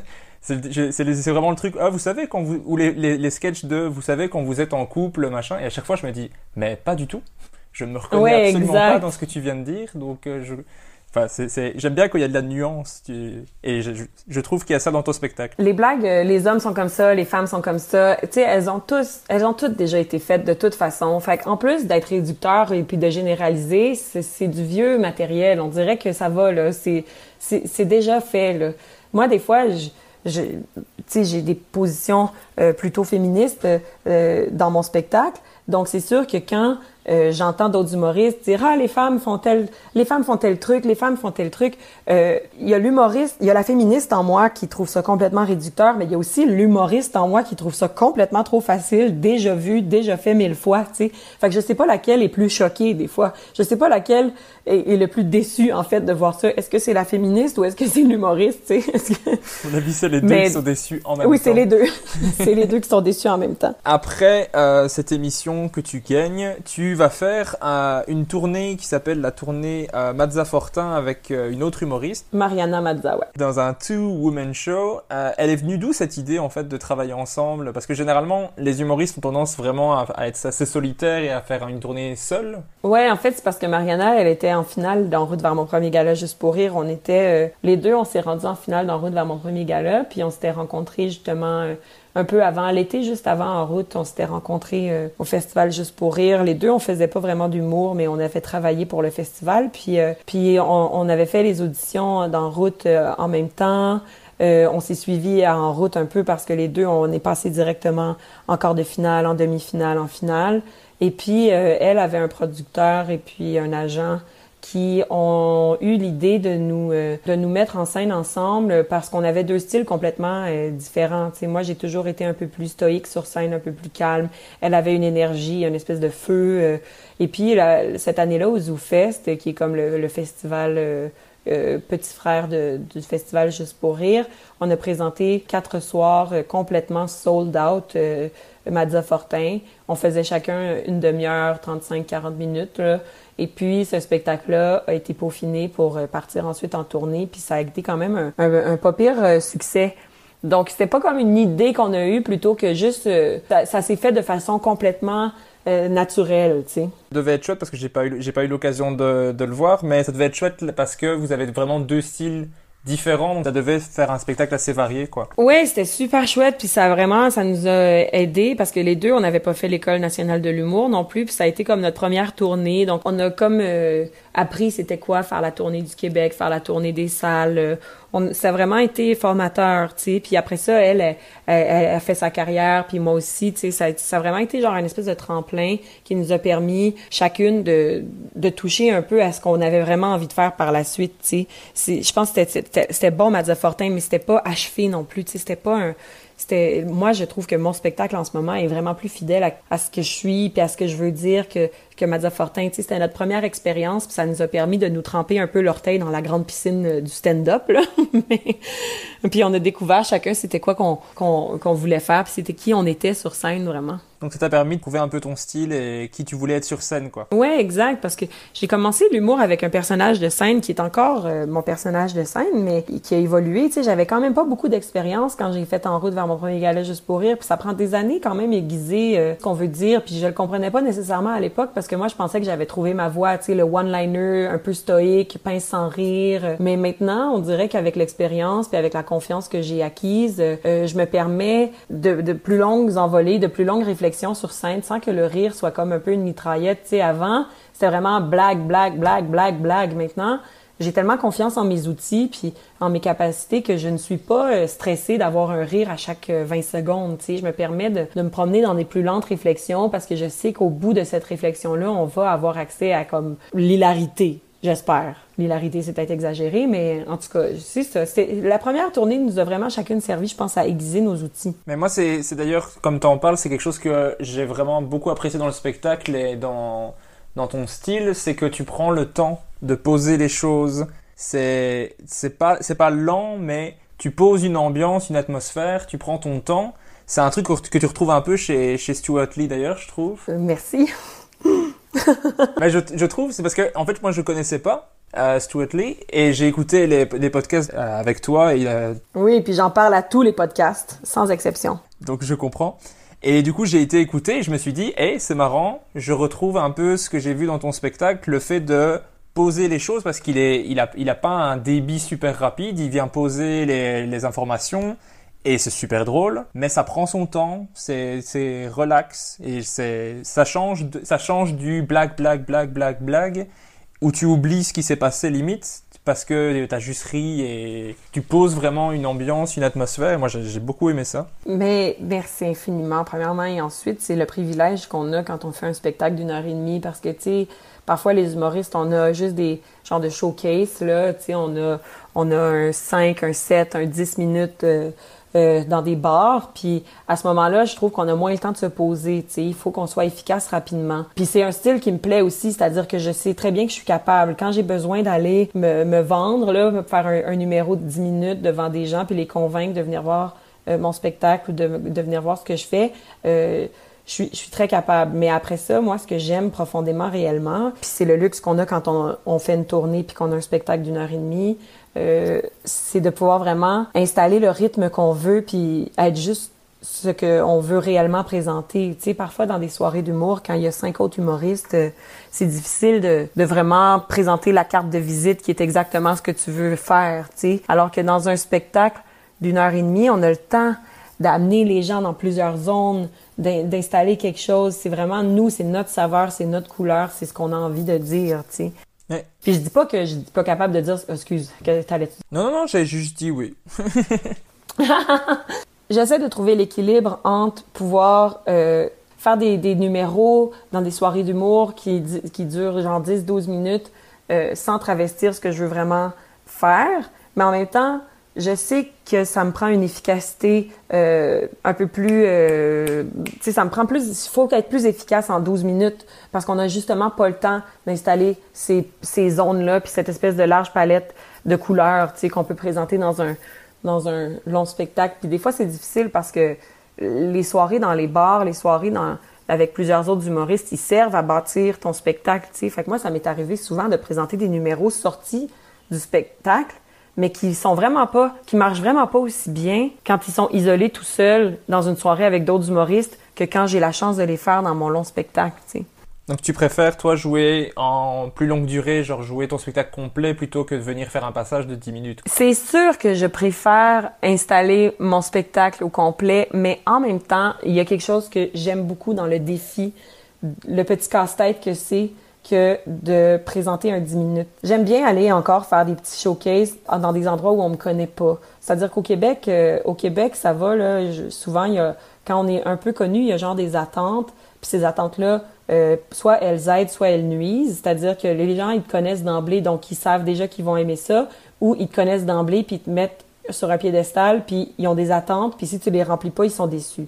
Mais moi, j'aime bien, quand je viens justement en Belgique, en Suisse, en France, euh, souvent les gens ne me connaissent pas, puis moi, je les connais, mes outils, tu sais, puis j'aime bien... Euh, j'aime bien pouvoir surprendre dans un showcase de 10 minutes. Tu sais, je, triche un peu, je les ai les blagues sur lesquelles retomber pour que pour aller chercher le rire, puis être capable d'une part aller chercher le rire, mais une part aussi installer un peu ce que je veux réellement dire. C'est un casse-tête quand même cool à réaliser de faire OK, je veux quand même que les gens sachent qu'est-ce que je fais, mais je veux quand même les convaincre de venir me voir. Fait que je peux pas juste isoler un 12 minutes tout seul de mon spectacle, les gens vont pas y comprendre. Mais je peux sortir un 10 minutes de mon spectacle puis le ponctuer de deux autres minutes de blagues qui sont vraiment genre des, des sure shots, là, comme on dit.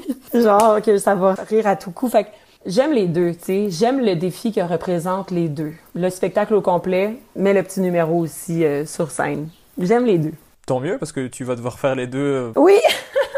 Mais c'est sûr que si tu me demandes, comme qu'est-ce que tu préfères faire le restant de ta vie, ça va être mon spectacle solo. J'aime bien, euh, j'aime bien le petit défi puis le petit vertige que c'est que d'aller présenter un nouveau 10-12 minutes dans une soirée d'humour. Ça, et eh ben quand tu quand tu testes une nouvelle blague et qu'elle fonctionne, c'est juste. Euh, ah, oh wow, ouais, c'est parfait, mais en c'est une double dose de drogue, quoi. Ouais, vraiment. Ouais, ouais, ça, c'est le meilleur des deux mondes. Après la tournée, t'as aussi fait la saison 2 de l'émission Les 5 prochains. Enfin, j'ai vu ça en faisant des recherches parce qu'encore une fois, on ne peut pas la regarder depuis la Belgique arrêtez avec ça. Je suis frustré parce que j'ai, en plus je vois la bande annonce, je vois Catherine Levac, Phil Roy, Pierre Bruno Rivard, Fred Dubé, Virginie Fortin. Mais tu peux pas le regarder en Belgique. Désolé, mais il va vraiment falloir que tu ailles te chercher un VPN là, parce que ou juste download Hola là, H O L A là, ça, ça te, c'est, tu peux, tu peux faire semblant que tu es au Canada sur les, sur tous les sites internet. Ça marche. Et moi, moi qui envisageais d'aller déménager simplement au Canada, maintenant. oh, ça va te coûter moins cher de downloader une application.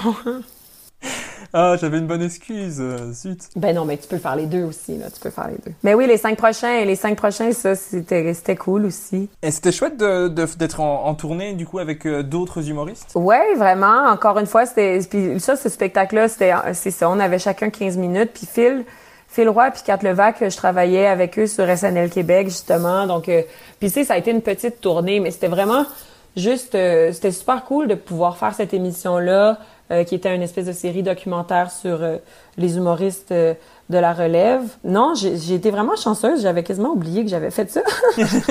mais non, mais c'est parce que c'est arrivé dans un moment de ma vie où il y avait les projets des boulets, puis j'étais très, j'étais très choyée. Mais, mais oui, les cinq prochains, c'est une espèce de de belles petites euh, fenêtres, une espèce, c'est vraiment, c'était une belle visibilité pour nous, puis puis c'est le fun. On a fait genre 12 shows de, en tournée avec euh, avec les quatre autres humoristes.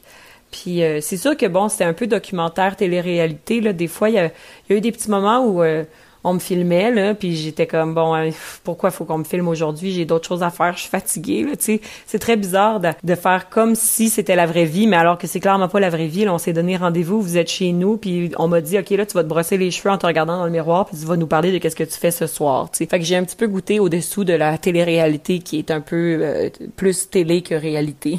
Oui c'est ça. Mais c'est ça ça devait être une chose d'expérience que les enfin les quatre sont super bons Enfin, moi, j'adore Catherine Levac et, et Mais moi aussi. Euh, ah non, c'était vraiment, c'était super. On était très chanceux, puis euh, c'est ça. C'était drôle parce qu'on était la même petite gang de SNL Québec, puis de En route vers mon premier gala juste pour rire. Fait que c'était le fun de les retrouver là. Et ben d'ailleurs, j'allais en parler. Donc tu, tu intègres le SNL Québec. Est-ce que c'était une pression euh, supplémentaire que la scène ou c'était juste une pression différente? SNL Québec, c'était une pression différente. ça ressemble plus à l'impro comme pression, je trouvais. À part l'audition qui était une pression supplémentaire, l'audition pour SNL Québec, c'était rien. C'était vous avez 10 minutes, présentez-nous des personnages, puis tu sais, fallait vraiment qu'on monte notre audition tout seul. D'habitude, il y a une espèce de des textes, des trucs, mais là c'était vraiment faites les personnages, faites vos personnages clés, faites impressionnez-nous en gros. Fait que l'audition, c'était de la grosse pression. Mais après ça, on retrouvait un peu le sentiment d'équipe, on est plusieurs comédiens, puis on est live en plus, là, être en direct. euh, je sais pas chez vous, mais chez nous, le direct à la télé, ça existe de moins en moins. Le sketch, surtout, là, de, faire, l'espèce de, de vertige, de voir la régisseur qui fait 3, 2, 1, puis quand c'est un là, c'est live, c'est en direct pour vrai là, tu y a pas de on n'a pas droit à l'erreur, puis en fait, on a droit à l'erreur parce que le décrochage justement, c'est payant, mais on veut être professionnel. Puis il y a des quick change là, des fois on a 32 secondes entre les sketchs, puis là faut courir en arrière du décor, tu sais, j'ai vraiment c'était une pression différente de la scène, c'était vraiment c'était vraiment un trip là, tu sais, c'était vraiment une espèce de c'était galvanisant là, je te dirais là de faire SNL Québec, puis on était vraiment fiers de faire ça parce que c'était la première fois que tu sais c'était la c'était la première fois qu'il y avait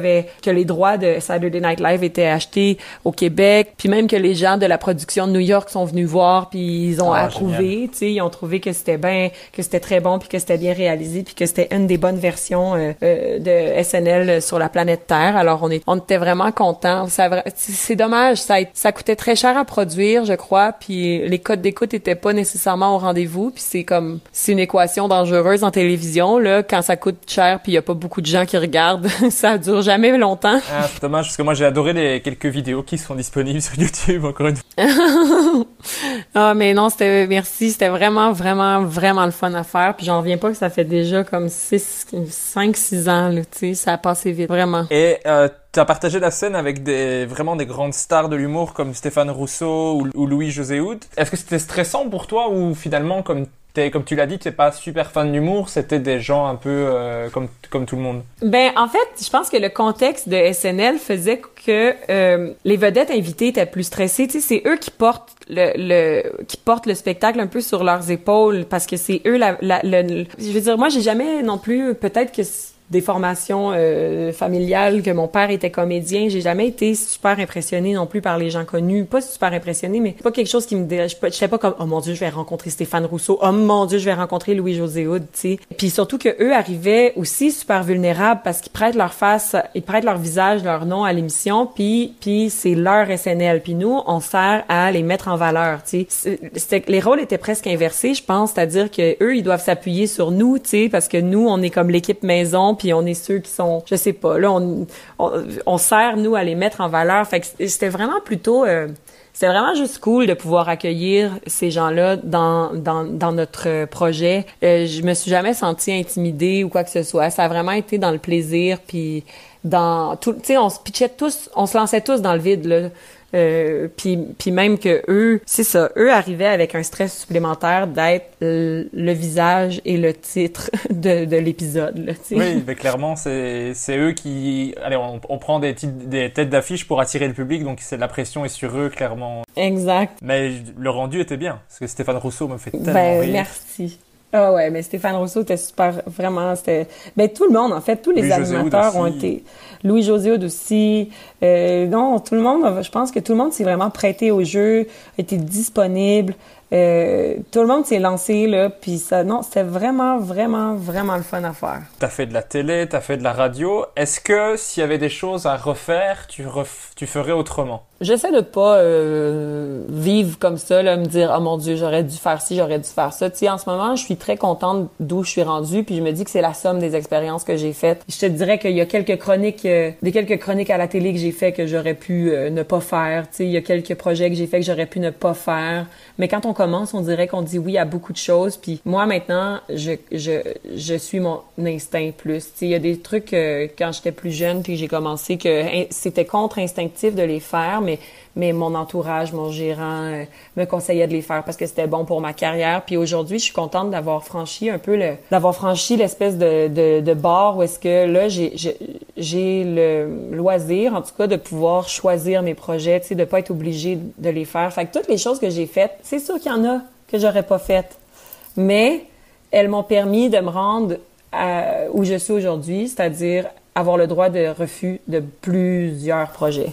Et j'ai vu aussi qu'avec euh, donc avec Adib Al-Khalidé, avec Guillaume Wagner et avec le groupe euh, Sexe Illégal, vous avez fait un- votre propre festival, le Dr Mo- Mobilo Aquafest? Oui, on s'est parti à un festival d'humour un peu alternatif parce qu'on en avait un peu notre euh, claque, là, que genre juste pour rire, puis les grands producteurs euh, de ce monde euh, monopolisent un peu l'humour, puis qui soient un peu les seuls détenteurs de la recette, c'est-à-dire tu fais un gala, tu fais un numéro de 7 minutes, faut que tu sois drôle en 7 minutes, puis on met des auteurs là-dessus pour repuncher tes numéros, tu sais, puis on sentait qu'on perdait peut-être un peu l'unicité de ce que certains humoristes avaient à présenter, puis ça contribuait un peu à homogénéiser euh, l'humour, tu sais, alors que l'humour c'est pas un bloc monolithique d'une affaire, là, tu sais, l'humour, il y a plein de déclinaisons, puis il y a plein de styles, puis il y a plein, puis il y a certains styles qui étaient rejetés du revers de la main sous prétexte que c'est pas drôle, alors que c'est pas que c'est pas drôle, c'est juste que c'est pas drôle selon vos standards de drôle, tu sais. Puis nous, on, on trouvait important de redonner une voix à ces artistes-là, puis aussi de d'un peu euh, briser cette espèce de système où est-ce que les producteurs font plus d'argent que les artistes, tu sais. Fait que le, le Docteur Mobilo Aquafest, c'est, un festival sous la forme d'une coop, c'est-à-dire que les profits euh, sont redistribués euh, également à tout le monde qui participe au festival. Nous, on se prend juste une, une part pour euh, survivre, tu sais, puis pour euh, réinvestir dans les productions d'après, dans les autres festivals, exactement. Et puis il y a personne qui est plus payé que personne d'autre. euh, et puis l'artiste est la personne qui fait le plus d'argent sur son billet vendu, tu sais.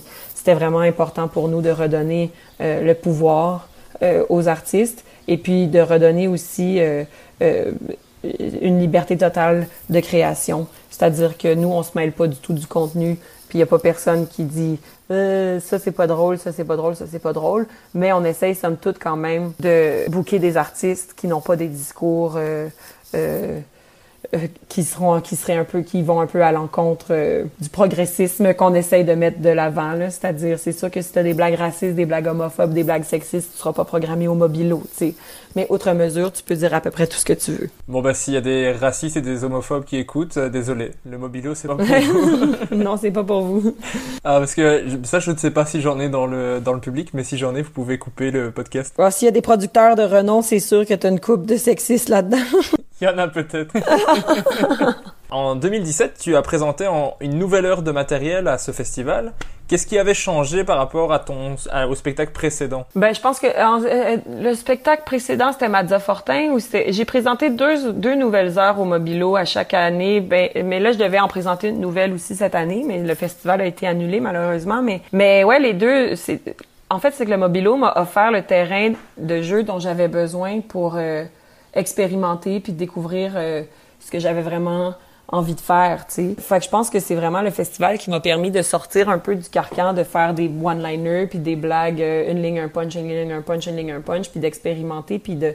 Je sentais que j'avais comme droit à l'erreur, tu sais. Les deux, les deux nouvelles heures que j'ai présentées au Mobilo, ça a été la base du spectacle du bruit dans le cosmos que t'as vu euh, au Kings of Comedy l'année passée. Et d'a- et d'ailleurs, tu as été aussi joué au festival Fringe à Édimbourg, que tu as fait trois fois, il me semble. Ouais, ouais, j'étais allée présenter des shows trois ans de suite au festival à Édimbourg, encore une fois dans un, désir euh, d'être terrifiée, là, tu sais. J'étais allée voir Stuart Lee, mon humoriste préféré, une année à Édimbourg, puis j'ai euh, j'ai eu envie euh, d'y participer au festival. J'avais des amis humoristes anglophones qui y participaient, puis je me suis dit, ah, si eux, ils participent, moi, je peux participer, forcément. Fait que je me suis inscrite, j'ai inscrit mon show, puis trois ans de suite, je suis allée. Mais tu sais, le Fringe, c'est c'est un peu le bordel, là. C'est-à-dire que il y a 900 shows par jour, puis tout le monde... euh, place des flyers dans la rue, là, des, des tracts euh, pour inviter à, ton spectacle. Fait que des fois, t'as deux personnes dans la salle, puis des fois, t'as 10 personnes dans la salle, puis des fois, t'as 32 personnes dans la salle. Mais ça a été vraiment formateur comme expérience. Ça m'a permis d'aller voir vraiment plein de bons spectacles, puis d'apprendre à jouer mes shows devant deux personnes, puis assumer quand même que c'est un spectacle. Ok. Est-ce que c'est un festival que tu recommandes aux autres humoristes de faire ou il faut vraiment être euh, bien préparé pour faire ce genre de choses? Ah, moi, je recommande à tout le monde d'y aller, du moins. D'y aller pour vivre l'atmosphère, d'y aller pour voir des spectacles. Puis après, vous verrez par vous-même si vous avez envie de le faire. Mais le faire, c'est psychologiquement euh, demandant. Mais, mais, en même temps, c'est comme n'importe quelle expérience psychologiquement demandante, tu te sens... euh, tu te sens grandi après, là, tu te sens vraiment, euh, ouais, tu te sens meilleur. Dans toutes les scènes que tu as faites de ta vie en humour, c'est quoi ta meilleure scène que tu as, que tu aies faite? C'est vraiment celui, c'est la scène où tu t'es dit c'est, incroyable. Ben, je pense vraiment que les meilleurs moments que j'ai connus en humour, c'est au Mobilo, le festival qu'on a créé. Puis là, c'est c'est facile à dire parce que j'étais chez nous, j'étais dans le confort euh, de mon festival, mais je dois dire qu'on a réussi, on dirait, à rassembler un public, un public qui avait envie de quelque chose de nouveau, puis qui avait envie de, de sortir des sentiers battus, un peu de l'humour euh, plus mainstream, tu sais. Puis euh, je dois dire que mes meilleurs spectacles, puis mes meilleurs moments, puis mes moments de plus grande fierté, puis de, c'est vraiment le, ça a vraiment été le mobilo. Mais du coup, je te demandais ta meilleure, je te demandais ta pire scène. Ma pire scène, je pense que ça j'ai pas une pire scène, mais je pourrais te dire que je ne fais plus aucun spectacle corporatif. Genre euh, les corpos là, d'aller faire des spectacles de Noël. des fois, ils engagent des humoristes pour animer les shows de Noël ou quoi que ce soit, des, des, des entreprises. Puis j'ai jamais de plaisir là parce qu'on dirait que je peux pas euh, faire. C'est vraiment pas comme mon art là, qui est mis de l'avant. C'est moi qui est au service euh, des ressources humaines. Tu sais, je veux dire, je trouve toujours ça difficile d'aller faire rire euh, en corpo, tu sais. Puis souvent, c'est dommage parce que c'est des gros chèques. C'est vraiment des bons montants, là, les, les, humoristes qui font du corporatif. Mais moi, je me suis souvent pété la gueule en corpo parce que justement, j'arrive pas à trouver euh, l'espèce de ligne où est-ce que je fais qu'est-ce que je veux faire puis je, je fais ce qu'ils veulent entendre, tu sais. On dirait que je, c'est toujours l'enfer, les corporatifs. Je refuse d'emblée maintenant les corpos. Quand tu manques de liberté, c'est vrai que c'est moins chouette, mais il y a, y, a, y a, des styles qui fonctionnent mieux aussi pour ce genre de choses. Euh. Ah oui, mais moi, j'ai admiration totale pour les gens qui sont capables de se fondre dans, toutes ces, dans tous ces spectacles-là, qui sont capables d'être confortables en animation, puis qui sont capables... J'ai admiration totale. Je pense que je, je, pourrais être capable, mais j'en suis aussi incapable parce que je refuse, on dirait, de, de, de juste... Euh, faire bonjour tout le bonsoir tout le monde, blague blague blague, le patron ha ha ha, puis tu sais je j'aime pas ça faire ça. Mais mais ouais, c'est mes scènes les moins agréables. Ben, je comprends tellement. Moi, je me dis déjà, monter sur scène devant un public qui est là pour t'écouter, qui a payé, c'est déjà pas facile. Alors, dans une, dans une corpo, devant des gens qui n'ont pas spécialement attendu. Ouais, quand t'es la surprise avant le dessert, après le concours, là, je veux dire, le monde s'en fout un peu de ce que t'as à dire, tu sais. Ah, moi, j'adore l'humour, mais avant le dessert, moi, je pense au dessert. Après, t'as joué dans la série, donc on a mentionné tout à l'heure, qui s'appelle Trop, où tu joues un personnage bipolaire. Comment c'était de jouer dans cette série? Parce que j'ai vu les, juste les bandes annonces, encore une fois. C'est toujours le même problème. Ah, mais attends, tu peux le, euh, euh, je sais pas là, mais tu peux l'écouter sur euh, France TV, hein, sur.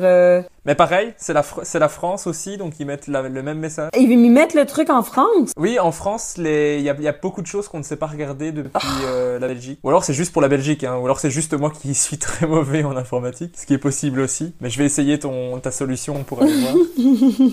Mais donc c'était de faire quelque chose qui est très loin de ce que tu as l'habitude de faire du coup. Ah ouais, c'est vraiment, la, c'est vraiment, ça a vraiment été une expérience formidable de jouer dans Trop parce que t'arrivais à un moment où j'avais un peu laissé de côté le rêve d'être comédienne, tu sais. Puis on m'a convié à cette audition-là pour jouer le rôle d'une jeune femme dans la vingtaine qui est diagnostiquée avec un trouble bipolaire. Puis moi, j'étais très contente qu'on me convie à l'audition, mais en même temps, j'étais apeurée parce que je me trouvais un peu imposteur. Dans ma tête, j'étais humoriste. C'est tout ce que je faisais, tu sais. Je faisais de l'humour, mais je suis allée à l'audition, puis ça avait bien été. Puis la deuxième audition, super bien été. Puis j'ai eu le rôle, puis comme de fait, mon Dieu, ça a réouvert la porte vers le rêve de devenir euh, comédienne, tu sais. Puis là, maintenant, maintenant, euh, c'est sûr que j'en veux d'autres des projets comme celui-là dans ma vie, vraiment on refait un appel aux producteurs influents. Donc Oui, les producteurs qui écoutent, là, je veux jouer dans des projets de même.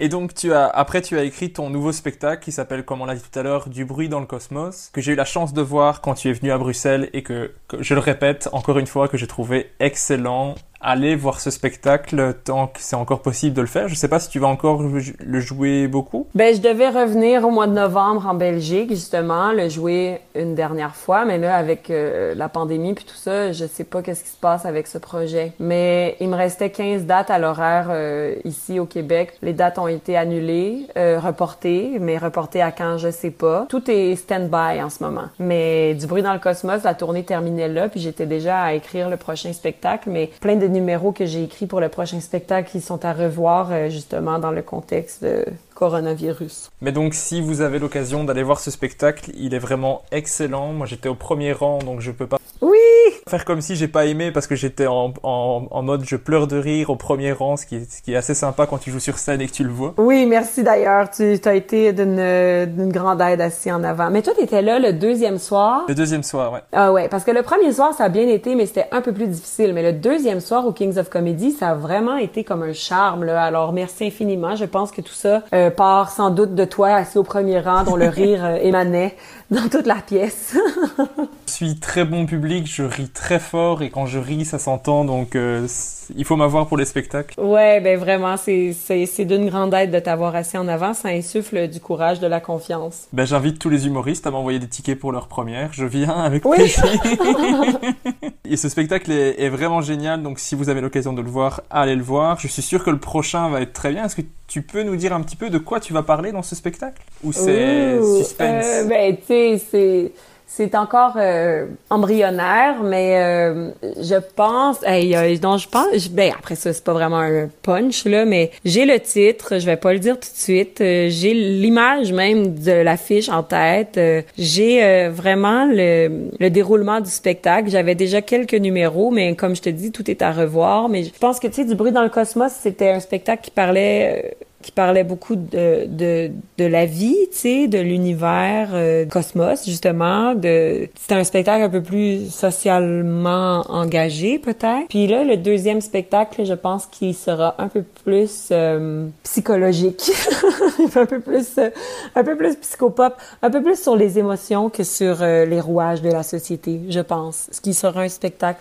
plus, plus, ouais, plus sur les émotions. C'est ça, c'est tout ce que je suis capable de dire. Je sais pas à quel point c'est vendeur, mais. Ah, mais euh, c'est, moi, je, je, je suis accroché. Je veux savoir, je veux savoir. J'ai pas eu une exclue de ouf, mais on sait un petit peu que ça parlera de psychologie, donc c'est, c'est. Ben, c'est pas de psychologie, mais je... Des sentiments, d'émotions. Euh... Ouais, exact. Au niveau de l'écriture euh, de ton spectacle, des, des sketchs que tu joues en, en rodage, tout ça, comment est-ce que tu écris? Est-ce que tu écris vraiment au mot à mot ou tu te mets des, des, idées et tu vas les jouer sur scène et tu verras ce qui va sortir? Non, moi j'écris vraiment mot à mot. Avant, j'écrivais mot à mot, puis c'était d'une précision, euh, c'était d'une précision. Les mots étaient très importants. Aujourd'hui, j'écris mot à mot, puis euh, mais quand je vais le faire la première, la deuxième fois, c'est sûr que je suis pas directement sur les mots que j'ai écrits, mais au fur et à mesure que je les fais, les mots se précisent, puis mais ouais, j'écris vraiment mot à mot. J'ai pas vraiment par contre de rigueur d'écriture, c'est-à-dire que souvent je prends des j'ai des idées qui passent euh, qui me passent par la tête, puis je les prends en note euh, dans mon cellulaire. Puis le temps venu, je m'assois, sais, j'écris, je développe les idées que j'ai eues euh, comme ça, euh, genre spontanément dans ma vie. Je m'assois rarement en me disant, ça y est, ce matin, je vais écrire en n'ayant aucun point de départ. Sais, souvent, ce sont des notes que j'ai déjà prises dans mon cellulaire, puis je me book un, deux, trois, quatre spectacles euh, pour aller tester puis je, là là la rigueur s'installe puis là je me force à aller dans des cafés écrire.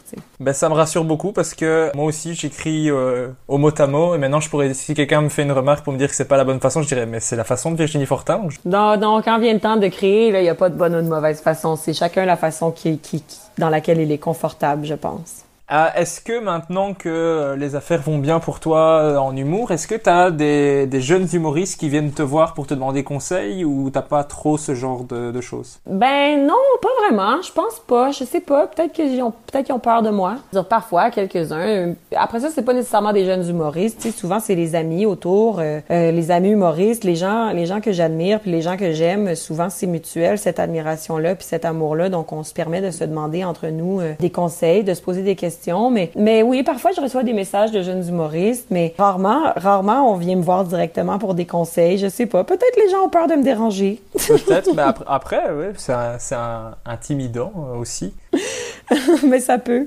Mais si tu, si tu avais un conseil à, donner euh, en humour en général, qui serait toi pour toi le conseil le plus important Ça serait quoi? Ben tu sais moi moi personnellement j'accepte difficilement les conseils là, des autres quand je les ai pas demandés là. Moi genre c'est surtout ça là, c'est que en fait mon seul conseil ça serait vraiment de suivre ton instinct. Tu sais je pense que c'est rassurant pour quelqu'un de demander des conseils, c'est rassurant pour quelqu'un de, de se faire un peu aiguiller. Mais moi, mon conseil à moi, sincèrement, c'est que c'est écoute euh, la petite voix à l'intérieur de toi. C'est toujours elle qui a raison, j'ai l'impression. Écoute ton instinct. Moi, euh, au fur et à mesure que, que le, les années avancent puis que je gagne de l'expérience, je réalise que c'est toujours mon instinct qui a raison. Il y a personne d'autre que moi qui sait réellement qu'est-ce qui est mieux pour moi. Puis je pense qu'il faut vraiment faire confiance à la voix à l'intérieur de nous qui nous dit quoi faire parce que je pense vraiment qu'elle qu'elle qu'elle s'en fait pour nous, puis qu'elle a notre, elle a à cœur notre réussite cette sais, c'est vraiment l'instinct que je dirais d'écouter. Ça marche. Le conseil pour tous les jeunes humoristes qui nous écoutent, c'est suivez votre instinct. Ne demandez absolument pas le conseil pour moi-même de façon déguisée. Suis ton instinct, Régis. Là. Si tu veux me poser la question plus directement, je pense que ton instinct a raison. Quand tu viens jouer à l'étranger, comme tu es venu jouer en Belgique, tu es aussi venu en France, est-ce que euh, c'est difficile de t'y préparer Est-ce que tu adaptes ton texte? Est-ce que tu y penses euh, beaucoup? Ou au final tu viens et tu tentes J'adapte mon texte bien sûr, mais comme je fais pas trop, je veux dire, je me casse pas trop la tête non plus. Encore une fois, j'y vais instinctivement là, souvent là, tu sais c'est c'est à dire que je suis allée souvent faire de l'improvisation déjà en Belgique, en Suisse, en, France, c'est pas euh, des endroits qui me sont étrangers, ce n'est pas je considère qu'on parle la même langue puis je considère qu'on est tous des humains qui avons quand même des références puis des expériences euh, euh, similaires. Fait que c'est vraiment toujours un peu au niveau de tu sais, je m'assure de pas parler trop vite euh, mais après ça, je m'assure d'articuler puis de pas utiliser trop d'expressions québécoises. Mon spectacle, par contre, est pas rempli de référents culturels non plus. Tu sais, mon spectacle, je pense que du moins, du moment que tu es un terrien, euh, euh, tu peux le comprendre. Puis moi, je m'assure juste de remplacer les noms de personnes connues au Québec par des noms de personnes connues en Belgique, en Suisse ou en France. Là, tu sais. Mais encore une fois, je me fie à mon instinct. Puis j'ai confiance en mon instinct pour me guider à travers l'adaptation de mon texte. Puis aussi quelques amis humoristes, là, tu j'ai toujours demandé à... Il y a Yacine Bellous qui m'avait beaucoup aidé euh, à Paris quand j'ai fait mon spectacle, tu j'avais quelques petites questions bien précises pour lui, puis lui aussi, c'est un... Il aime beaucoup le Québec, alors il est très familier avec nos, nos, nos référents culturels, puis donc il m'avait aidé à adapter mon spectacle, mais mais vraiment rien de trop majeur là parce que le monde n'est pas niaiseux non plus là tu sais. Genre on, est on, se comprend je pense entre nous. Puis si on comprend pas c'est qu'on a on voulait pas comprendre je pense, je pense aussi. il y a toujours il y a toujours des clés des indices dans les phrases qu'on dit. Même si tu comprends pas une expression que je dis tu vas la comprendre plus tard quand je vais avoir fermé cette phrase là puis tu vas avoir compris son sens tu sais ben hier, j'écoutais, euh, c'est François Bellefeuille dans Sous-écoute avec euh, Mike Ward qui, qui expliquait que lui en France, il avait fait l'erreur justement de trop euh, adapter son sketch. T'en parles le naturel, t'en parles ton naturel. Il avait dit qu'il avait perdu son naturel et justement le, le, côté très fou de François Bellefeuille. Perds ton aisance. Pas le, la bonne personne à, à qui parler de ça parce que je comprends, j'ai jamais eu de soucis, trop de compréhension du coup j'aurais envie de dire, mais n'adaptez pas grand-chose, à part peut-être les références. Non, ça, exact. Quelques petits mots par-ci, par-là, tu sais, mais rien. Euh, faut pas, faut pas se mettre à, faut pas trop travestir, altérer qui on est parce que parce que sinon on perd vraiment euh, notre confort. Tu sais, faut rester confortable sur scène aussi, là, vraiment, pour que ça passe le message. Mm-hmm. euh, Qu'est-ce que tu aimes le plus dans l'humour, dans le fait de faire de l'humour, je veux dire je pense que ce que j'aime le plus, c'est vraiment d'avoir l'occasion de, de partager mes, mes idées. Tu sais, ça, je pense que ça nourrit plusieurs, euh, ça nourrit plusieurs envies chez moi. C'est-à-dire cette envie de faire rire. Là. Il y a quand même quelqu'un à l'intérieur de moi qui aime entertainer. Il y a quelqu'un à l'intérieur de moi qui aime m'adresser à un groupe de gens. Mais après ça, je pense vraiment que ce que j'aime le plus, c'est de pouvoir avoir des idées à la maison, puis les partager, puis trouver euh, des gens chez qui ça résonne, trouver des gens qui sont d'accord, trouver des gens que ça fait rire, tu sais. Je trouve qu'il y a quelque chose de vraiment euh, humain dans, dans, dans cette espèce de partage-là, tu sais. Ça, c'est, je pense, c'est la chose que j'aime le plus de l'humour. Vraiment. Puis aussi être capable de d'amener un petit peu de légèreté dans des sujets un peu plus sérieux. Tu sais, c'est vers ça que je tends là, c'est-à-dire d'être capable de parler de choses euh, sérieuses, de choses pas nécessairement fondamentalement drôles, mais d'être capable d'en parler avec légèreté. Je trouve qu'il y a toujours un message qu'on peut passer par humour. Parce que justement, quand on fait rire les gens, on dirait que ça les ouvre un peu plus à une autre perspective, tu sais. Je dirais que c'est ça que j'aime le plus de l'humour. Et du coup, je vais te poser la question inverse. Qu'est-ce que tu aimes le moins dans le fait d'en faire?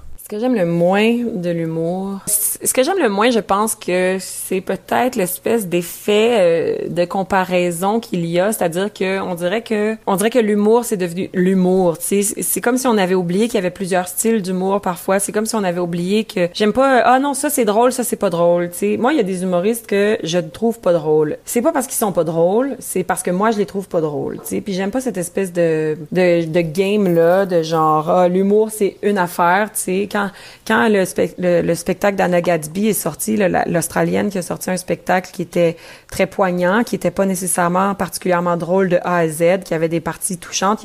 le milieu de l'humour était comme, mais ça, c'est pas de l'humour. Puis moi, je n'aime pas ça, cette espèce de, de bloc monolithique qui est devenu l'humour, comme si c'est l'humour, c'est une affaire. Ah ben pourquoi donc, de bord les arts picturaux? Euh, pourquoi, pourquoi la peinture? On le sait que c'est plusieurs styles, c'est plusieurs époques, c'est plusieurs genres, tu sais. Fait que c'était cette espèce de... On dirait que l'humour, c'est un art tellement populaire qu'on a oublié qu'il y en avait plusieurs déclinaisons. Mais je suis, je suis d'accord parce que, euh, par exemple, on ne fait, en humour, on voit quasiment plus que du stand-up. Et je trouve que quand quelqu'un vient avec autre chose que du stand-up, ça, ça amène un vent de fraîcheur parfois sur, euh, sur une scène. Oui, vraiment. Oui, oui, mais après ça, le stand-up, même le stand-up, je veux dire, c'est comme si le stand-up, c'était quelque chose de très précis. Il y a plusieurs façons de faire du stand-up, tu sais. C'est-à-dire que même en stand-up, il y a plusieurs, il y a pas, je sais pas exactement c'est quoi le stand-up classique, tu sais, j'ai la difficulté à nommer c'est quoi? Le stand-up classique. Il y, a, il y, a, plusieurs sortes de stand-up. Je vais maintenant conclure par ce que j'appelle l'interview name dropping, où je vais te demander à chaque fois de me citer un humoriste, que ce soit homme, femme, québécois, américain, ce que tu veux, mais euh, tu vas à chaque fois m'en citer un ou une. D'accord, avec plaisir. L'humoriste le plus sympa que tu aies rencontré. L'humoriste le plus sympa que j'ai rencontré. Je dirais peut-être, peut-être Yacine Bellous, je te dirais. Ah, c'est la deuxième fois qu'il est cité dans cette réponse. Bon, alors, il est très gentil. Bah oui, bah je pense que tout le monde, euh, même en, l'entendant en podcast, euh, c'est, la, c'est la première impression qu'il donne. Mais je dois dire que Stéphane Rousseau, Stéphane Rousseau aussi est vraiment très gentil. Bah j'aimerais bien recevoir les deux dans le podcast, j'espère que ça se fera un jour. L'humoriste qui t'inspire le plus ou qui t'a inspiré le, le plus, je pense que tu l'as déjà dit, mais je te laisse. Alors, contre toute attente, je dirais que c'est Stuart. Oh, mon Dieu quel choc L'humoriste que tu as fait rire, toi, et t'étais super fier d'avoir fait rire cette personne. Super fier d'avoir fait rire cette personne. Par exemple, il y a Fanny Ruet, elle t'a cité toi. Oh oui, mon Dieu, c'est trop gentil, Fanny.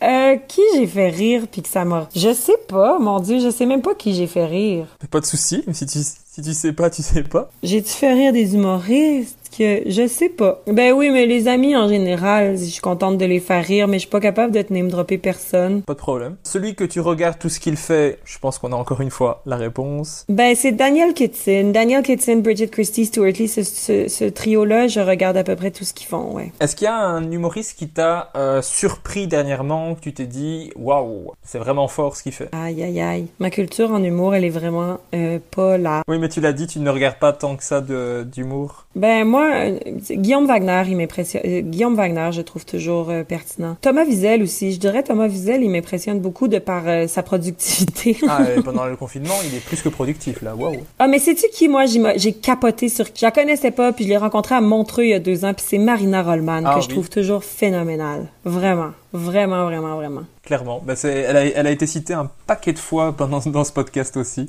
Bah, je suis pas surprise, vraiment. Elle est vraiment très très forte. Je l'adore. Bah, je, je, pense que je, je, comprends. On est beaucoup à comprendre ça. Elle aussi, euh, si tu écoutes ce podcast, Marina, euh, quand tu veux pour euh, le podcast. même si je travaille à cette heure-là, c'est pas un souci.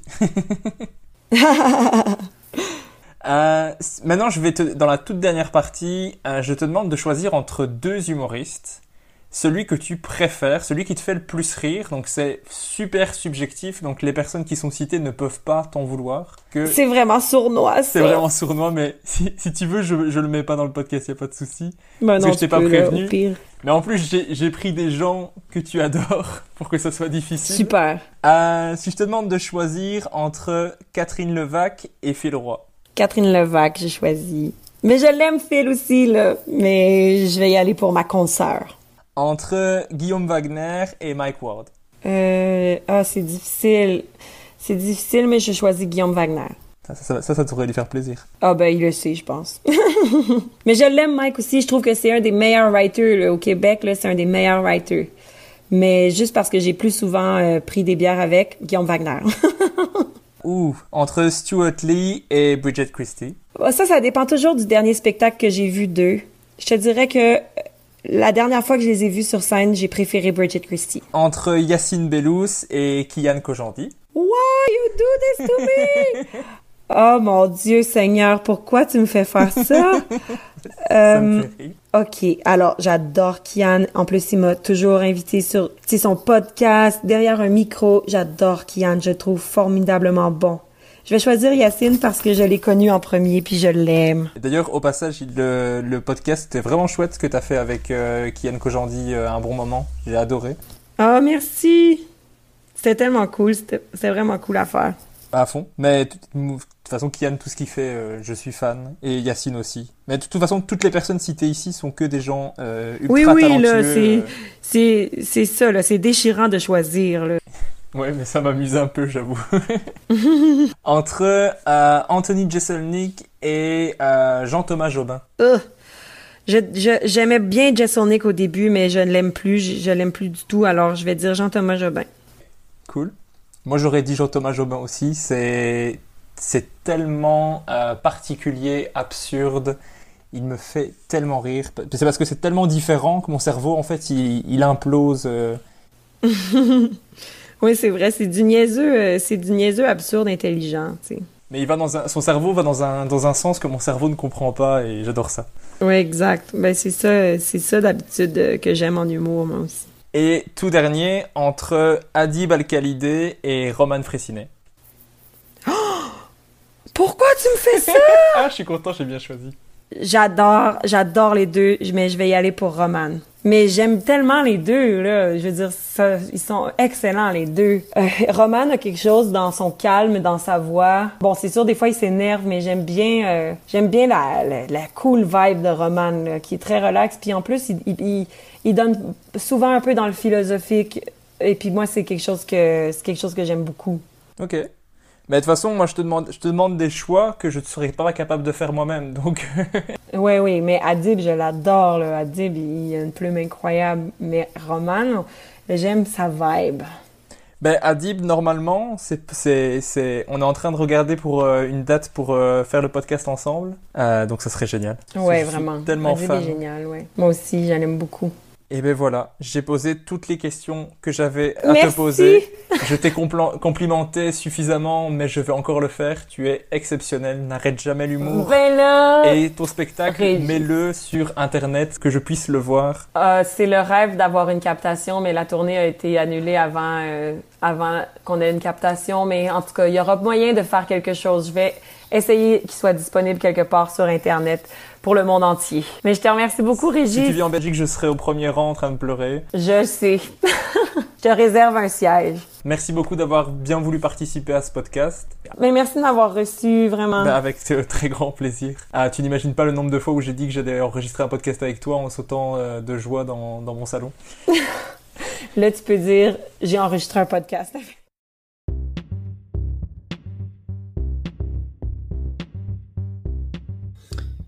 Merci d'avoir écouté Humeur humoristique. N'hésitez pas à donner votre avis, à vous abonner et à le partager autour de vous. Si vous avez détesté, écoutez suivant. Il sera mieux. Bisous.